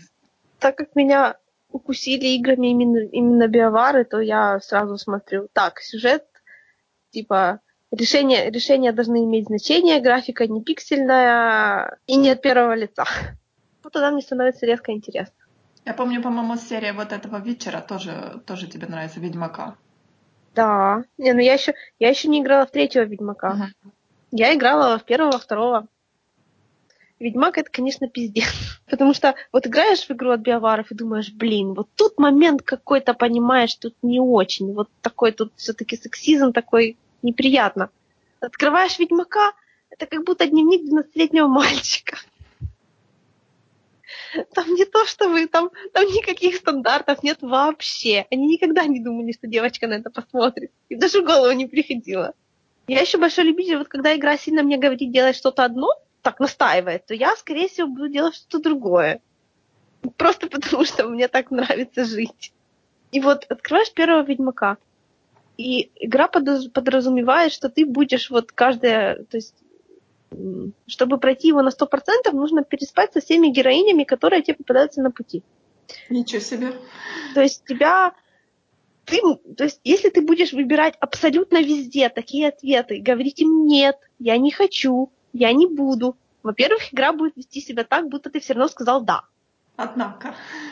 Да, это просто, это просто уникально. Вот там есть на, там, одна барышня врач, которая там его, да, лечила. И она к нему и так, и эдак. И ты говоришь нет, ты говоришь нет, нет, нет, не хочу, не буду, я пошел, до свидания, не говори мне, что делать, игра. И потом ближе к концу эта барышня устраивает тебе истерику. Типа, ты меня совсем не ценишь, ты со мной ради только потому, что я тебе даю. И ты такой сидишь и думаешь, что? Что я пропустил? Я, я ничего не брала. И во втором очень похоже. Ну, не настолько, но все равно плохо. В третьем говорят нормально. Нет такого больше. По-моему, третий вечер это тоже где-то 120-150 Ну часов. да. Это на игру, плюс еще DLC, там тоже что-то по 30, по 60 часов. В Ведьмаке ну, мне абсолютно нереально никак было э, испытывать абсолютно никакое соболезнование персонажам, которым, которые мне заставляют играть. Потому что он, я не знаю, под кого он создан, кто... ну, Я не знаю, какой интерес играть Геральтом, вот таким, как он был в первом и втором Ведьмаке, потому что он так ни с кем не разговаривает, ни- никому ничего как бы хорошего не говорит, да, то есть вот он, вот он себе существует, вокруг него все пляшут, а он такой себе, ну ок. Мне просто нравится охотиться на монстров и решать политические проблемы некоторых королей. Ну, я помню, что э, в третьем Ведьмаке там, по-моему, какая-то еще детективная составляющая есть. Да, Там вот есть эти- один DLC, который вообще чисто детективная игра. Не спойлерите мне, я не хочу ничего знать. Не знаю, не знаю, я тебе не буду спойлерить, потому что я, я не в курсе совершенно. Так вот в этом плане я у тебя хотела спросить, а играла ты вот в эти бэтменовские игры? Не которые Нет, ты- Telltale-овские, а которые вот эти Архем, Архем Asylum, по-моему. Да, Архем серия, нет, я в нее не играла. У меня есть одна, и я ее еще ни разу не запускала даже. Представляешь? Я помню, что там большая детективная составляющая, но мне там не очень нравится экшен. Потому что там такой дурацкий экшен. Я в нее готова поиграть только потому, что она про Бэтмена. Честно. Остальное мне в ней, ну, ну такое. Я бы сама не стала.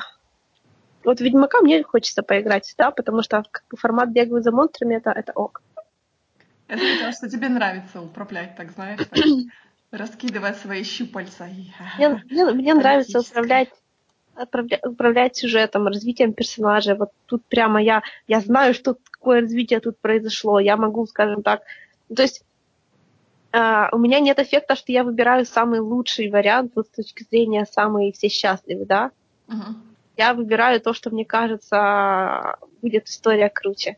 Вот у меня каноничное прохождение Инквизиции это не то, которое мне больше всего понравилось с точки зрения всем хорошо. Просто в Инквизиции можно случайно заромантить голову злодея. Ты имеешь в виду Солоса? Конечно. Потому что я буквально сегодня узнала плод-твист Dragon Age Inquisition. Я так... Да, я просто я всегда думала, что же все так ненавидят Солоса? Что ж там такое произошло? Ну, мало того, что, ну, реально чувак выглядит так не очень, мягко говоря. Я все Да, думала, ему ну, об этом говорят там, да, многократно. Я так думала, ну, не- наверное, не из-за того, что у него такая специфическая внешность. И тут, наконец-то, я узнала, что ж там такое произошло, почему же все так к Солосу отрицательно относятся. Ну, не все. В общем, несмотря на то, что я категорически не одобряю его поступки, то я все равно сделала свою каноничную историю. Это роман Солоса. Почему? Да потому что романтик Главгада это так круто. Ну почему же влюблены нет? Но ты же ведь почти всю игру не знаешь, что он Главгад, разве нет? Ну да, в том-то и дело. То есть То это есть для это тебя такой- тоже такой ревил, такой «А, поп. Но для меня лично это было так, ну я не особо удивилась. А вот как, вот как я делаю героиню, да, но она, конечно, удивилась. Ну, она там, короче, там можно сделать так, что она догадается до того, как он ей скажет. Мгм. Но все равно это уже очень поздно, очень поздно. И мне как бы, ну, то есть вот мотивация персонажа, то есть мне гораздо, ну, то есть для одного героя это будет, ну, у нас тут был, короче, в пати чувак, я с ним дружил. Или, может, я с ним не дружил, мне он не нравился, или мне он нравился, а потом оказалось, что он, типа, говно. И ты можешь, ну, может, надо, короче, там, типа, друга перевоспитать, ну, то есть дадим ему еще один шанс. Или, блин, вот говнюк, я никогда ему не доверял, давайте его, короче, поймаем и убьем. А когда это у тебя, как бы, о, любовный интерес, то это сразу так интересно. Мне, как бы, интересно смотреть на то, как у нее вот это вот все. Во-первых, оба, я что, я встречалась с богом твоего пантеона. Неловко-то как. А во-вторых, э, мотивация его догнать и ему навалять тоже становится гораздо ярче. Мне вот так понравилось. То есть сначала ты разбила человеку, сначала, сначала ты разбила персонажу сердце. Я?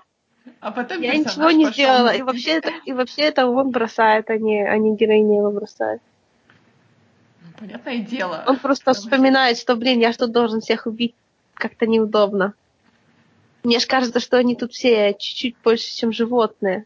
Они какие не достойные жизни высшие существа, вот как мои эльфы, которых я хочу вернуть. Говорят же, вроде как следующий Dragon Age будет с точки зрения, с его точки зрения. Но это сейчас такие слухи идут. Слушай, там все, всю, всю информацию в следующем Dragon Age можно уместить в двух строчках. Мы ничего не знаем. Ну, правда, ничего, нет никакой информации о том, что там будет по сюжету. Мы знаем только одно, что, скорее всего, оно будет происходить вот в той вот части мира, в которой мы еще одной не были. Мы в больших частях не были. Ну, вот мы знаем, что вот туда вот нас, скорее всего, пошлют, потому что на это были намеки. Все остальное абсолютно подвешено в воздухе, и, и, и ничего нет достоверного. И до нее еще минимум три года. Ну да, это длинный процесс, тем более сейчас как... Тем более после того, как они с Mass Effect Andromeda так Почему же я, да, почему же я тогда начала говорить про, про, про, про аудиторию Mass Effect, а почему она так отличается от Dragon Age? Ну, потому что Андромеда это, это не такая плохая игра, как, как она не заслуживает того, что она получила. Да, она, конечно, ну, то есть она даже, ну, есть ужасные игры, она не такая она такой себе просто игра и игра, такой себе середнячок, ничего особенного. Но даже близко она не заслуживала того, что, что ей устроили. Мне кажется, может быть, люди ожидали чего-то другого по отношению к вот этим трем частям Mass Effect. Ну и да, хотели что-то вот такое.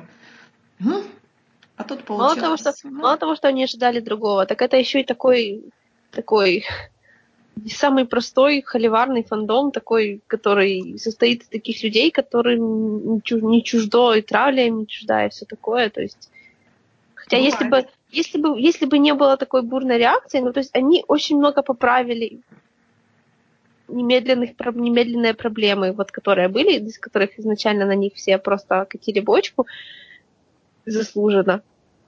Они это быстренько поправили.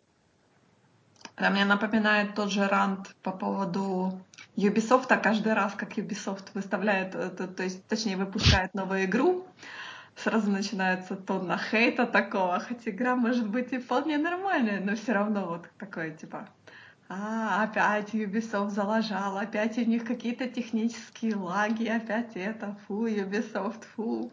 И все так тоже играют в эти игры, уже смотрят там на какие-то лаги, какие-то там недочеты и прочее. А Ubisoft... Ну, слушай, а если Ubisoft будут выпускать игру без гличей, ну что я буду смотреть на Ютубе и смеяться, правильно, да?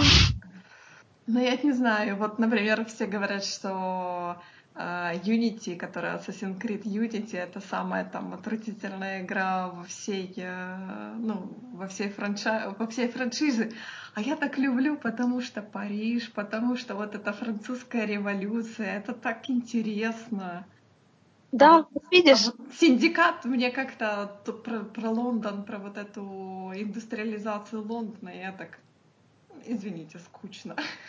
Хоть там и как бы разделение, хоть ты можешь там пару миссий и э, барышни пробегать, типа, и все такое прочее, типа модерновое. Ну так, неинтересно, извините. не то, уже не то. Теперь, получается, если Биовара не выпустят этот их странный Дим, который я вообще не знаю, кто у него будет играть, определенно не я. А если вот он у них пойдет...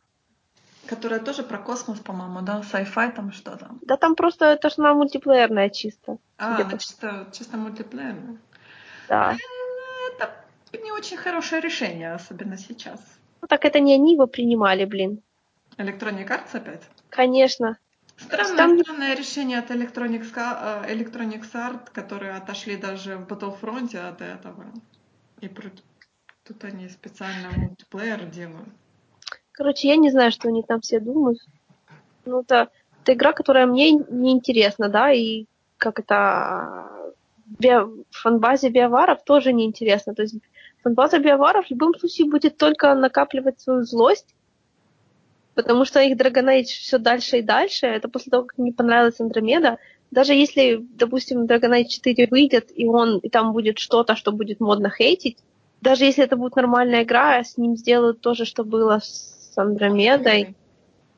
Ну, ну, ну, ребят, ну нельзя так. Некоторые просто считают, что лучше мы это все дело, ну, то есть, давайте убьем биоваров совсем, и они больше вообще ничего не будут выпускать.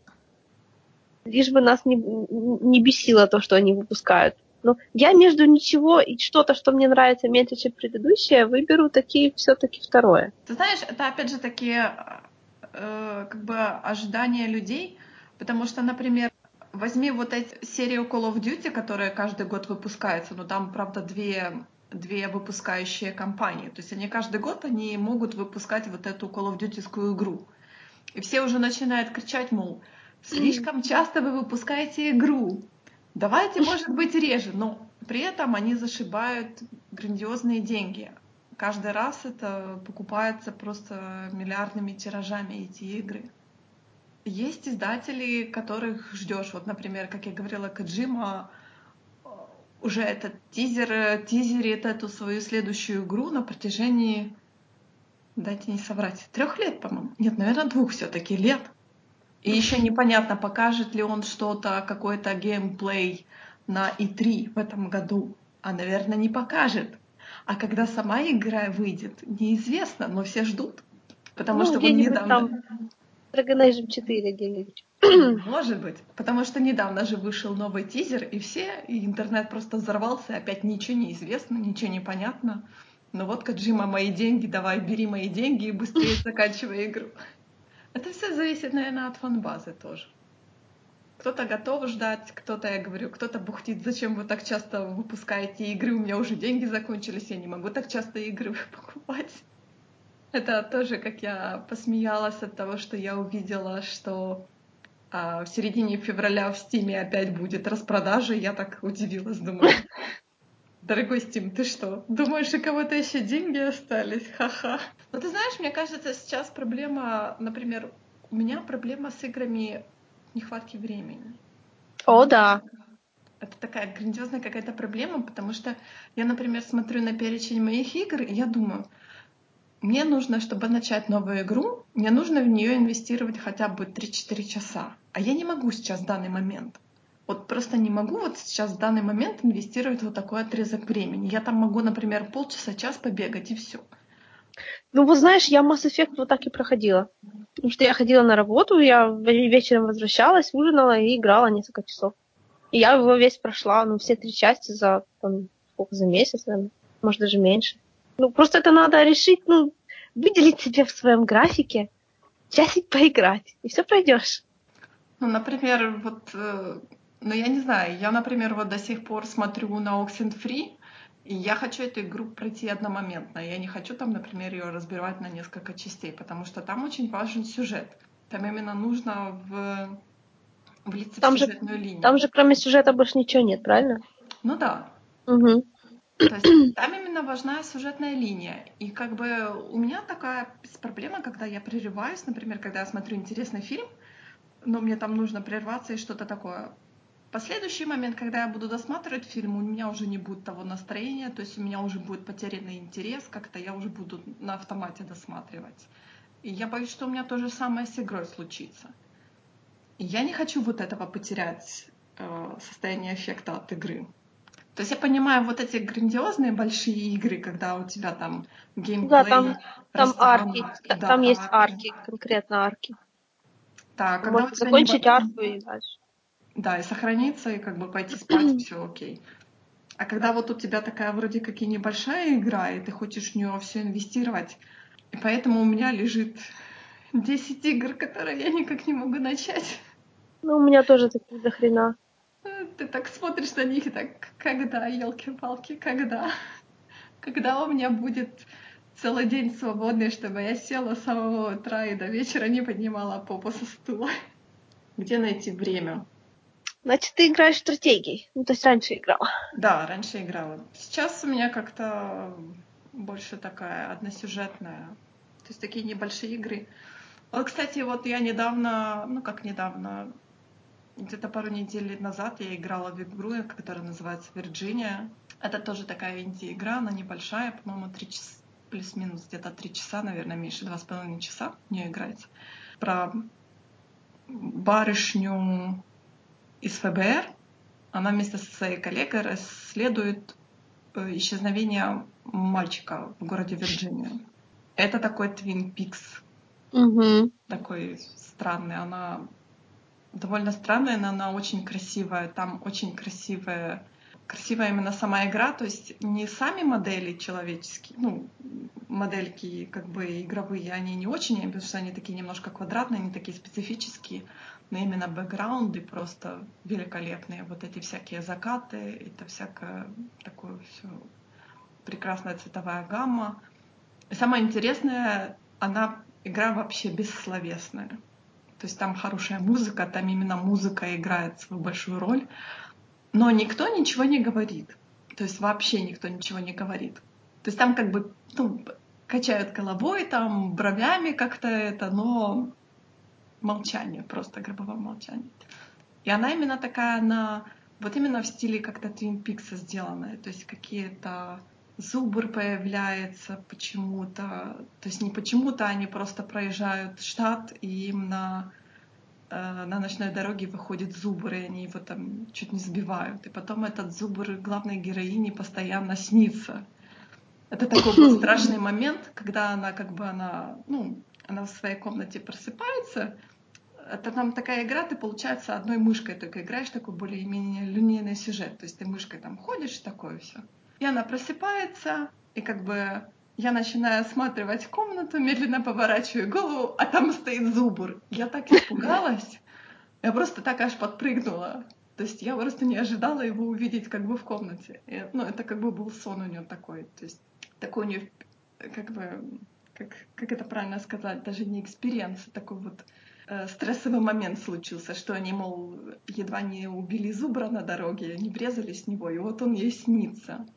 И там тоже какие-то там птичка красненькая там тоже ей постоянно снится. То есть там такие...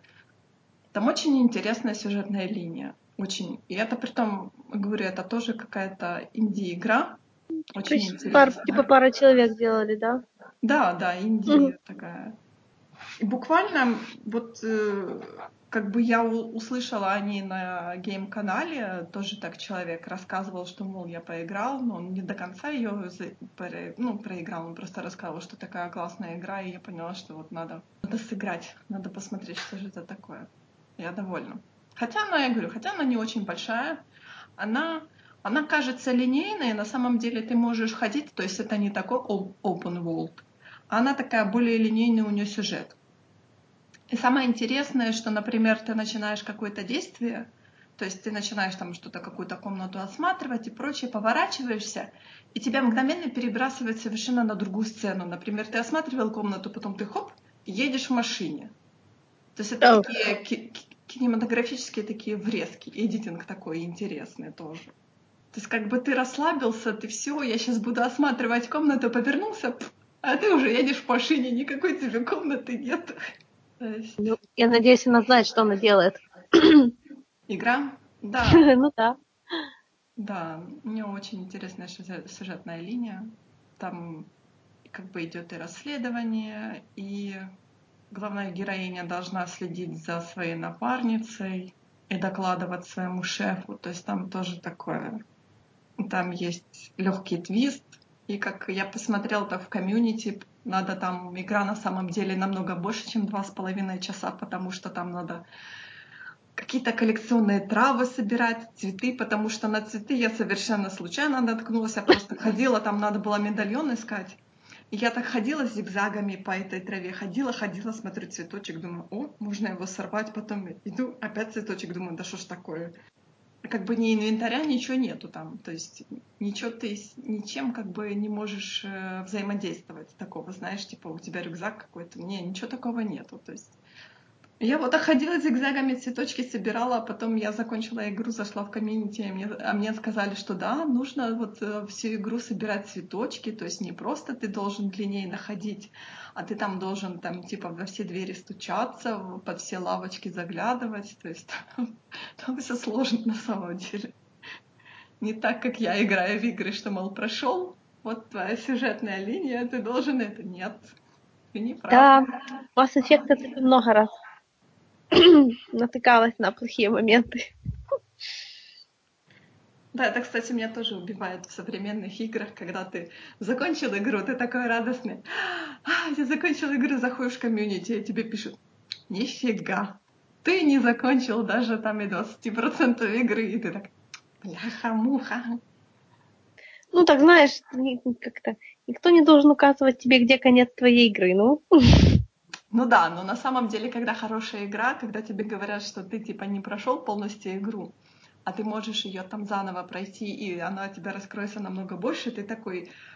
У меня, например, чувство счастья такого маленького, что я могу заново начать игру, и она будет намного больше, у меня будет много сюжетных веток других, и там такое, и ты так, да, да, да, да, это хорошо, да, да, я всеми руками да за такое что на самом деле это может быть это линейный сюжет, но он имеет свойство разветвляться.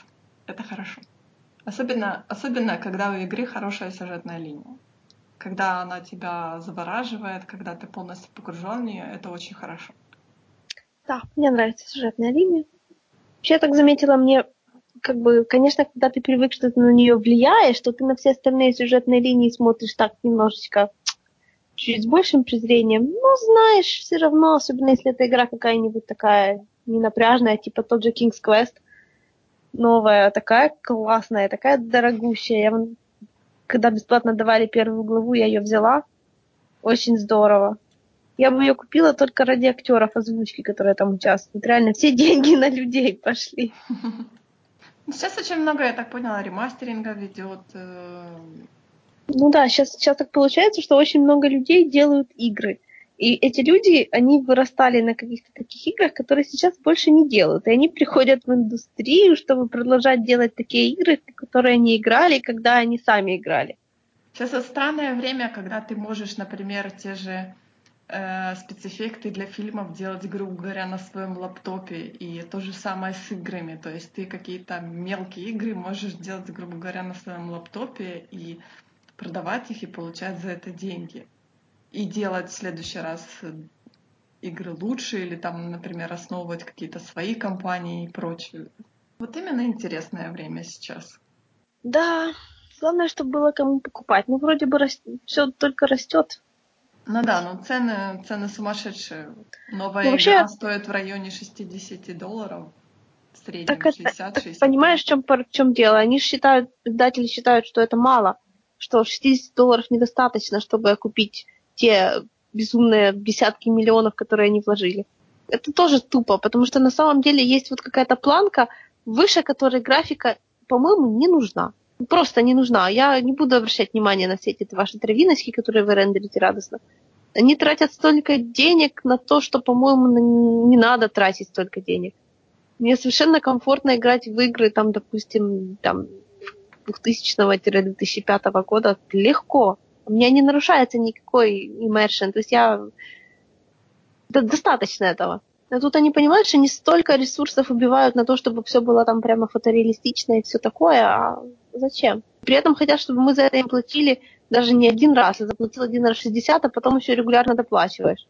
Ну да, за DLC или за сезон пассы вот эти ты должен доплачивать обязательно. Или за, или за лутбоксы. Да, либо за как, лутбоксы. Как в странных бесплатных мобильных играх. Ну, я помню, ты защищала вот эту опцию в бесплатных играх, что хоть на чем-то они должны зарабатывать. Ну, бесплатных, да, но никогда ты им заплатил 60 странных баксов. Это же много, это очень много. Это для нас очень много, но для американцев это факт тоже ну, это тоже очень много, да. Тем более, когда сейчас вот каждый месяц выходят какие-то такие игры, тем более иногда... То есть мы, например, с тобой обладатели всего PC то есть mm-hmm. одной платформы, грубо говоря. А когда, например, у тебя есть и Xbox, и PlayStation, притом PlayStation, там у них куча эксклюзивов. С Xbox тоже есть свои эксклюзивы.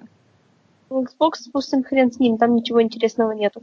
Но когда PlayStation выпустит свою игру по Marvel, что я буду делать? Что я буду делать? Я же понесу деньги, понимаешь? В чем проблема? Тоже, Видишь, когда проблема. много платформ, э, и на каждой выходит какая-то своя игра. Это, конечно, свинство. А на самом деле я-то прочитала, что сейчас игровая индустрия, она зарабатывает денег намного больше даже, чем киноиндустрия. И да, том, я, тоже, вложения, я тоже видела. Вложения там на самом деле несопоставимые с киноиндустрией. То есть намного меньше, чем в киноиндустрии. Хотя на минуточку-то билет в кино стоит, не стоит 60 долларов. Угу. За 60 долларов я могу в кино сходить там, не знаю, боюсь соврать, 20 раз, наверное. Ну, у них, положим, дороже, чем ну, у нас. дороже, да, но все равно. Даже 10 раз это нормально. То есть цены совершенно разные, и понятное дело, что наверняка себестоимость самой игры, она другая совершенно, потому что если те же игры ты там разрабатываешь 3 года, то 3 года ты должен платить вот этой всей команде разработчиков, э, то есть э, актерам озвучки там, э, то есть... Ну, это сравнимая по стоимости со стоимостью изготовления фильмов. Я не знаю, есть ли информация, сколько стоит какая игра, потому что, например, сколько стоит какой фильм, мы можем посмотреть. То есть есть какие-то у нас информация про то, сколько стоит там продакшн фильма, сколько стоит маркетинговая компания фильма и прочее, прочее, прочее. То по играм я, например, не могу найти такую информацию. Ну почему? Вон попу- очень известная популярная информация. Grand Theft Auto 5. 265 миллионов долларов. Это их разработка. Да. Это вместе с онлайном. И, правда, 1 миллиард, 1 миллиард продаж. Ну вот. Но это уникальный случай. Но оно не должно столько стоить, понимаешь? Не должно. Сама разработка. Из-за того, что они так гоняются по гра- за графикой, они делают, превращают игры в излишне премиальную услугу, понимаешь? Ну, не, не, не гоняются за графикой, скажем так. Такие тоже гоняются за графикой. Разве нет? Ну, понимаешь, гоняются у кого есть деньги, то те, конечно, хотят за свои деньги побольше. Но я же не думаю, что таких большинство. Не, не может быть так. Ну вот меня, например, устраивает даже пиксельная графика. То есть мне не обязательно должно быть там гиперреалистичность или что-то там такое. Мне наоборот, то есть гиперреалистичность меня немножко мой мозг пугает, потому что я, например, не могу играть в, а, в Mirror's Age, угу. потому что мой мозг сразу такой, ну, Ё-моё, что мы делаем? Не-не-не-не-не, мы не можем прыгать там с крыши на крышу, у меня сразу начинается там какая-то паническая атака и прочее. То есть мой мозг не может это нормально воспринимать, что это неправильно.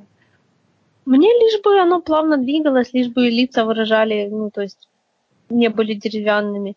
Меня более чем устраивает мультяшный стиль или немножко мультяшный стиль все такое. Ну, правда, ну, то есть тебя тейлтейловские такие графика тоже вполне устраивает?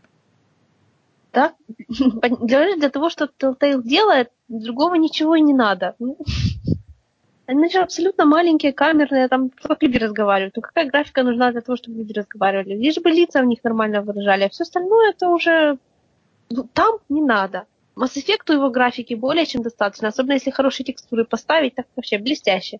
Кому нужна Dragon Age реалистичность, господи? Не, наверняка кому-то нужна. Ну, по-моему, вот круче не нужно делать. Только побольше причесок добавьте, пожалуйста, а то у вас проблемы с этим просто хронические. Тут я пыталась недавно фэнтези найти, что было похоже на Dragon Age. Так ни хрена. На самом деле такого, это уникальная вещь. Будет очень жалко, если они ее просрут. Да, биовары? Посмотрим, посмотрим. Еще три года есть. Либо Electronic Arts их закроет, либо все-таки даст им денежку на Dragon Age 4. Ну, они же его уже делают. Ну, ты знаешь, с Electronic Arts сейчас неизвестно. Ты же видишь, они закрывают компании, потому что мы не хотим вам давать денег. Это будет неприбыльно. Electronic Arts нужно открыть, построить свой Лас-Вегас, походу, и зарабатывать там. А на выручку делать игры. Игровых автоматов. Ну да, по-моему, они к этому стремятся. Понимаешь, Electronic Arts слишком большая, слишком старая компания. То есть они считают, что им все позволено. И они держат очень много франчайзингов, которые приносят большие деньги каждый год. Но понимаешь, просто, блин, они жалуются, что их игры не окупаются. Понимаешь, в чем прикол? Они говорят, что они хотят повышать цены, потому что их не покупают. Но, блин, так же ж... Может, вы свою модель приспособите к рынку, а? А не думаете, что рынок вас обижает? Учитывая, блин, геймеры очень легко готовы выбрасывать деньги на всякое дерьмо. Вы заметили? Заметили? И при этом делают это очень часто. Ну да. То есть у вас и так есть люди, которые готовы вам давать деньги. Может, вы как это, под них подстроитесь. Не то, чтобы вам не хотели платить, вам хотят платить. Но не за то, что вы предлагаете. Ну, не знаю, может быть, их чему-то эта история с лутбоксами в Battlefront и научила, но на самом-то деле, наверное, ничему не научила. Я помню, та игра по Star Wars, которую Visceral делал, она, ее очень-очень ждали все. Да.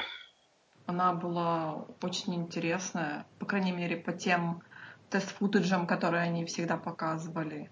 И это странное решение, что, мол, мы более будем более ориентироваться на мультиплеер, чем на синглплеер. Это было довольно-таки дикое решение.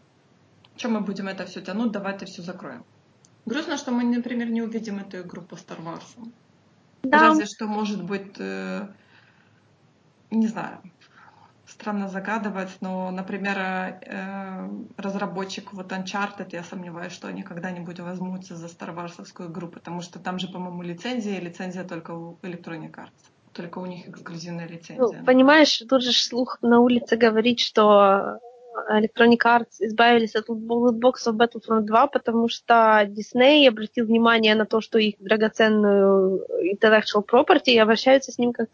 Диснею невыгодно, чтобы со Star Wars так обходились. Но тоже, понимаешь, тоже такая фигня, что это у нас крупный игрок, да, но Electronic Arts у нас тоже крупный игрок. Да, но один из них сверху, а другой снизу. Ну, как бы да, но то есть э, просто даже если Disney, например, у Electronic Arts заберет эту франчайзинг, вот Star Wars, то им просто некому его отдать. Они это прекрасно знают. Ну почему? Я думаю, что найдутся желающие. Найдутся, ну, ты знаешь, желающих всегда будет много, но... Я даже не имею в виду плохие желающие. Нет, я говорю, что э, на такой франчайзинг, на такие деньги найдутся желающие всегда, но...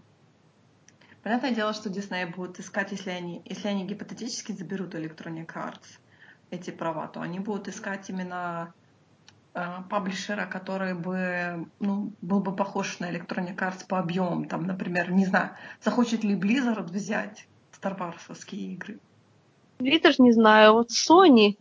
PlayStation уйти, ну... Кто у нас еще может? Да постоянно же обсуждают, кто бы мог забрать. Microsoft точно не отдадут, потому что не, у них сейчас с Xbox проблемы тоже, у них мало игр, мало именно таких чисто Xbox игр. Sony, мне кажется, тоже слишком зарывается так как-то с этими, со своими э, да, да, PlayStation да. эксклюзивами, потому что ну, и со своим, со своим всегда онлайн. О, слышала да. же недавно типа мини-скандальчик. Uh-uh. Это ж PlayStation 4 не дает э, reverse compatibility, да? Uh-huh. А тут, когда ее ломали для того, чтобы ставить на нее пиратские игры, оказалось, что на нее можно ставить PlayStation 2 игры спокойно. Только они почему-то не разрешают. Почему, интересно? Понятное дело, почему. Потому что ты должен иметь PlayStation 1, PlayStation 2, PlayStation 3 и PlayStation 4. И вот скоро выйдет новый еще PlayStation, и ты должен будешь иметь и этот PlayStation. И специально под каждый PlayStation у тебя должен быть специальный контроллер. Это опять же таки война, война непонятно за что. А PC-шников они вообще считают такими типа читерами что, мол, вы сидите на одном девайсе, на котором вы можете играть во все игры. А нифига. Вот у нас есть эксклюзивы, которые вы можете, играть только с PlayStation. Они никогда на PC не появятся. Вот что хотите, то и делайте. Ну, Disney могли бы сделать свою студию. Они могли бы дать бабло какого-нибудь там Paradox Entertainment, которое вообще, оно, не, правда, немного не то. Disney же была, по-моему, студия, разве нет? Своя. Ну, на секундочку, у LucasArts была своя студия. Да, да, да, у LucasArts была своя студия, которая по and кликовских кучу игр делала. Плюс все старварсовские игры же были, были тоже через LucasArts. Угу. Может, они вернут LucasArts обратно, не знаю. Но они же хотят, понимаешь, может, им бы выгоднее делать игры и продавать их, чем не делать и не продавать. Нет? Просто в данный момент, на самом деле, это по Star Wars, какие у нас есть игры современные. Вот именно Никаких... современные, которые вот кроме Battlefront ничего нет. Лего. Ну, Лего. Ну, видишь, что-то есть. Не, я понимаю, что на самом деле нет. Хотя там можно делать любой формат. И стрелялку, и point and click, и чуть ли не один на один эти батлы. Да, спокойно. Вот экшен ну, RPG был бы очень крутой Star Warsовский, как они с э, Knights of All Republic сделали. Ну да. Только они не делают. такую игру. Было бы очень здорово, очень круто. Но считают, что они, оно не продастся, или я не знаю. Более, если вы хотите этот франчайзинг сейчас развивать опять, если бы вернули опять, вернули эти все фильмы, пошли писать новый канон, новые книги, новые комиксы. А в играх ничего, в играх ноль. Кроме Battlefront ничего нет. Может, они думают, что такое сделать, чтобы китайский рынок вернуть. Ты же знаешь, китайцы же не нравится Star Wars. Ну, они просто не знакомы с этим, с этим франчайзингом. Их вообще нет ностальгии никакой. Вот им, например, The Last Jedi провалился в прокате, потому что слишком сильно основан на всем, что было раньше. Им надо попроще. Зато у них Warcraft вон сколько собрал. А? Ну, потому что, да, конечно, потому что э, лик, сколько у них этих э, киберспорт у них как развит. В Корее, в Китае. Диснею, чтобы продавать Китаю фильмы, нужно э, сделать Китаю. Да, да. Ну, почему нет? Где это все дело? Не дорабатываю. Ну, я не думаю, что это только у нас такая возникает такой вопрос. Может я быть... надеюсь, я очень надеюсь. Я надеюсь, что там действительно у кого-то возникнет этот вопрос, и он задаст какому-то высокому руководству, а почему мы не делаем игры по Старварсам? Почему у нас простаивает такая здоровезная, здоровезная денежная махина? Вот я, например, бы в Star Wars какой-то экшен RPG я бы с удовольствием сыграла. Да, я тоже. Я думаю, что тебе была бы хорошая замена вместо Dragon Age. Нельзя заменить Dragon Age.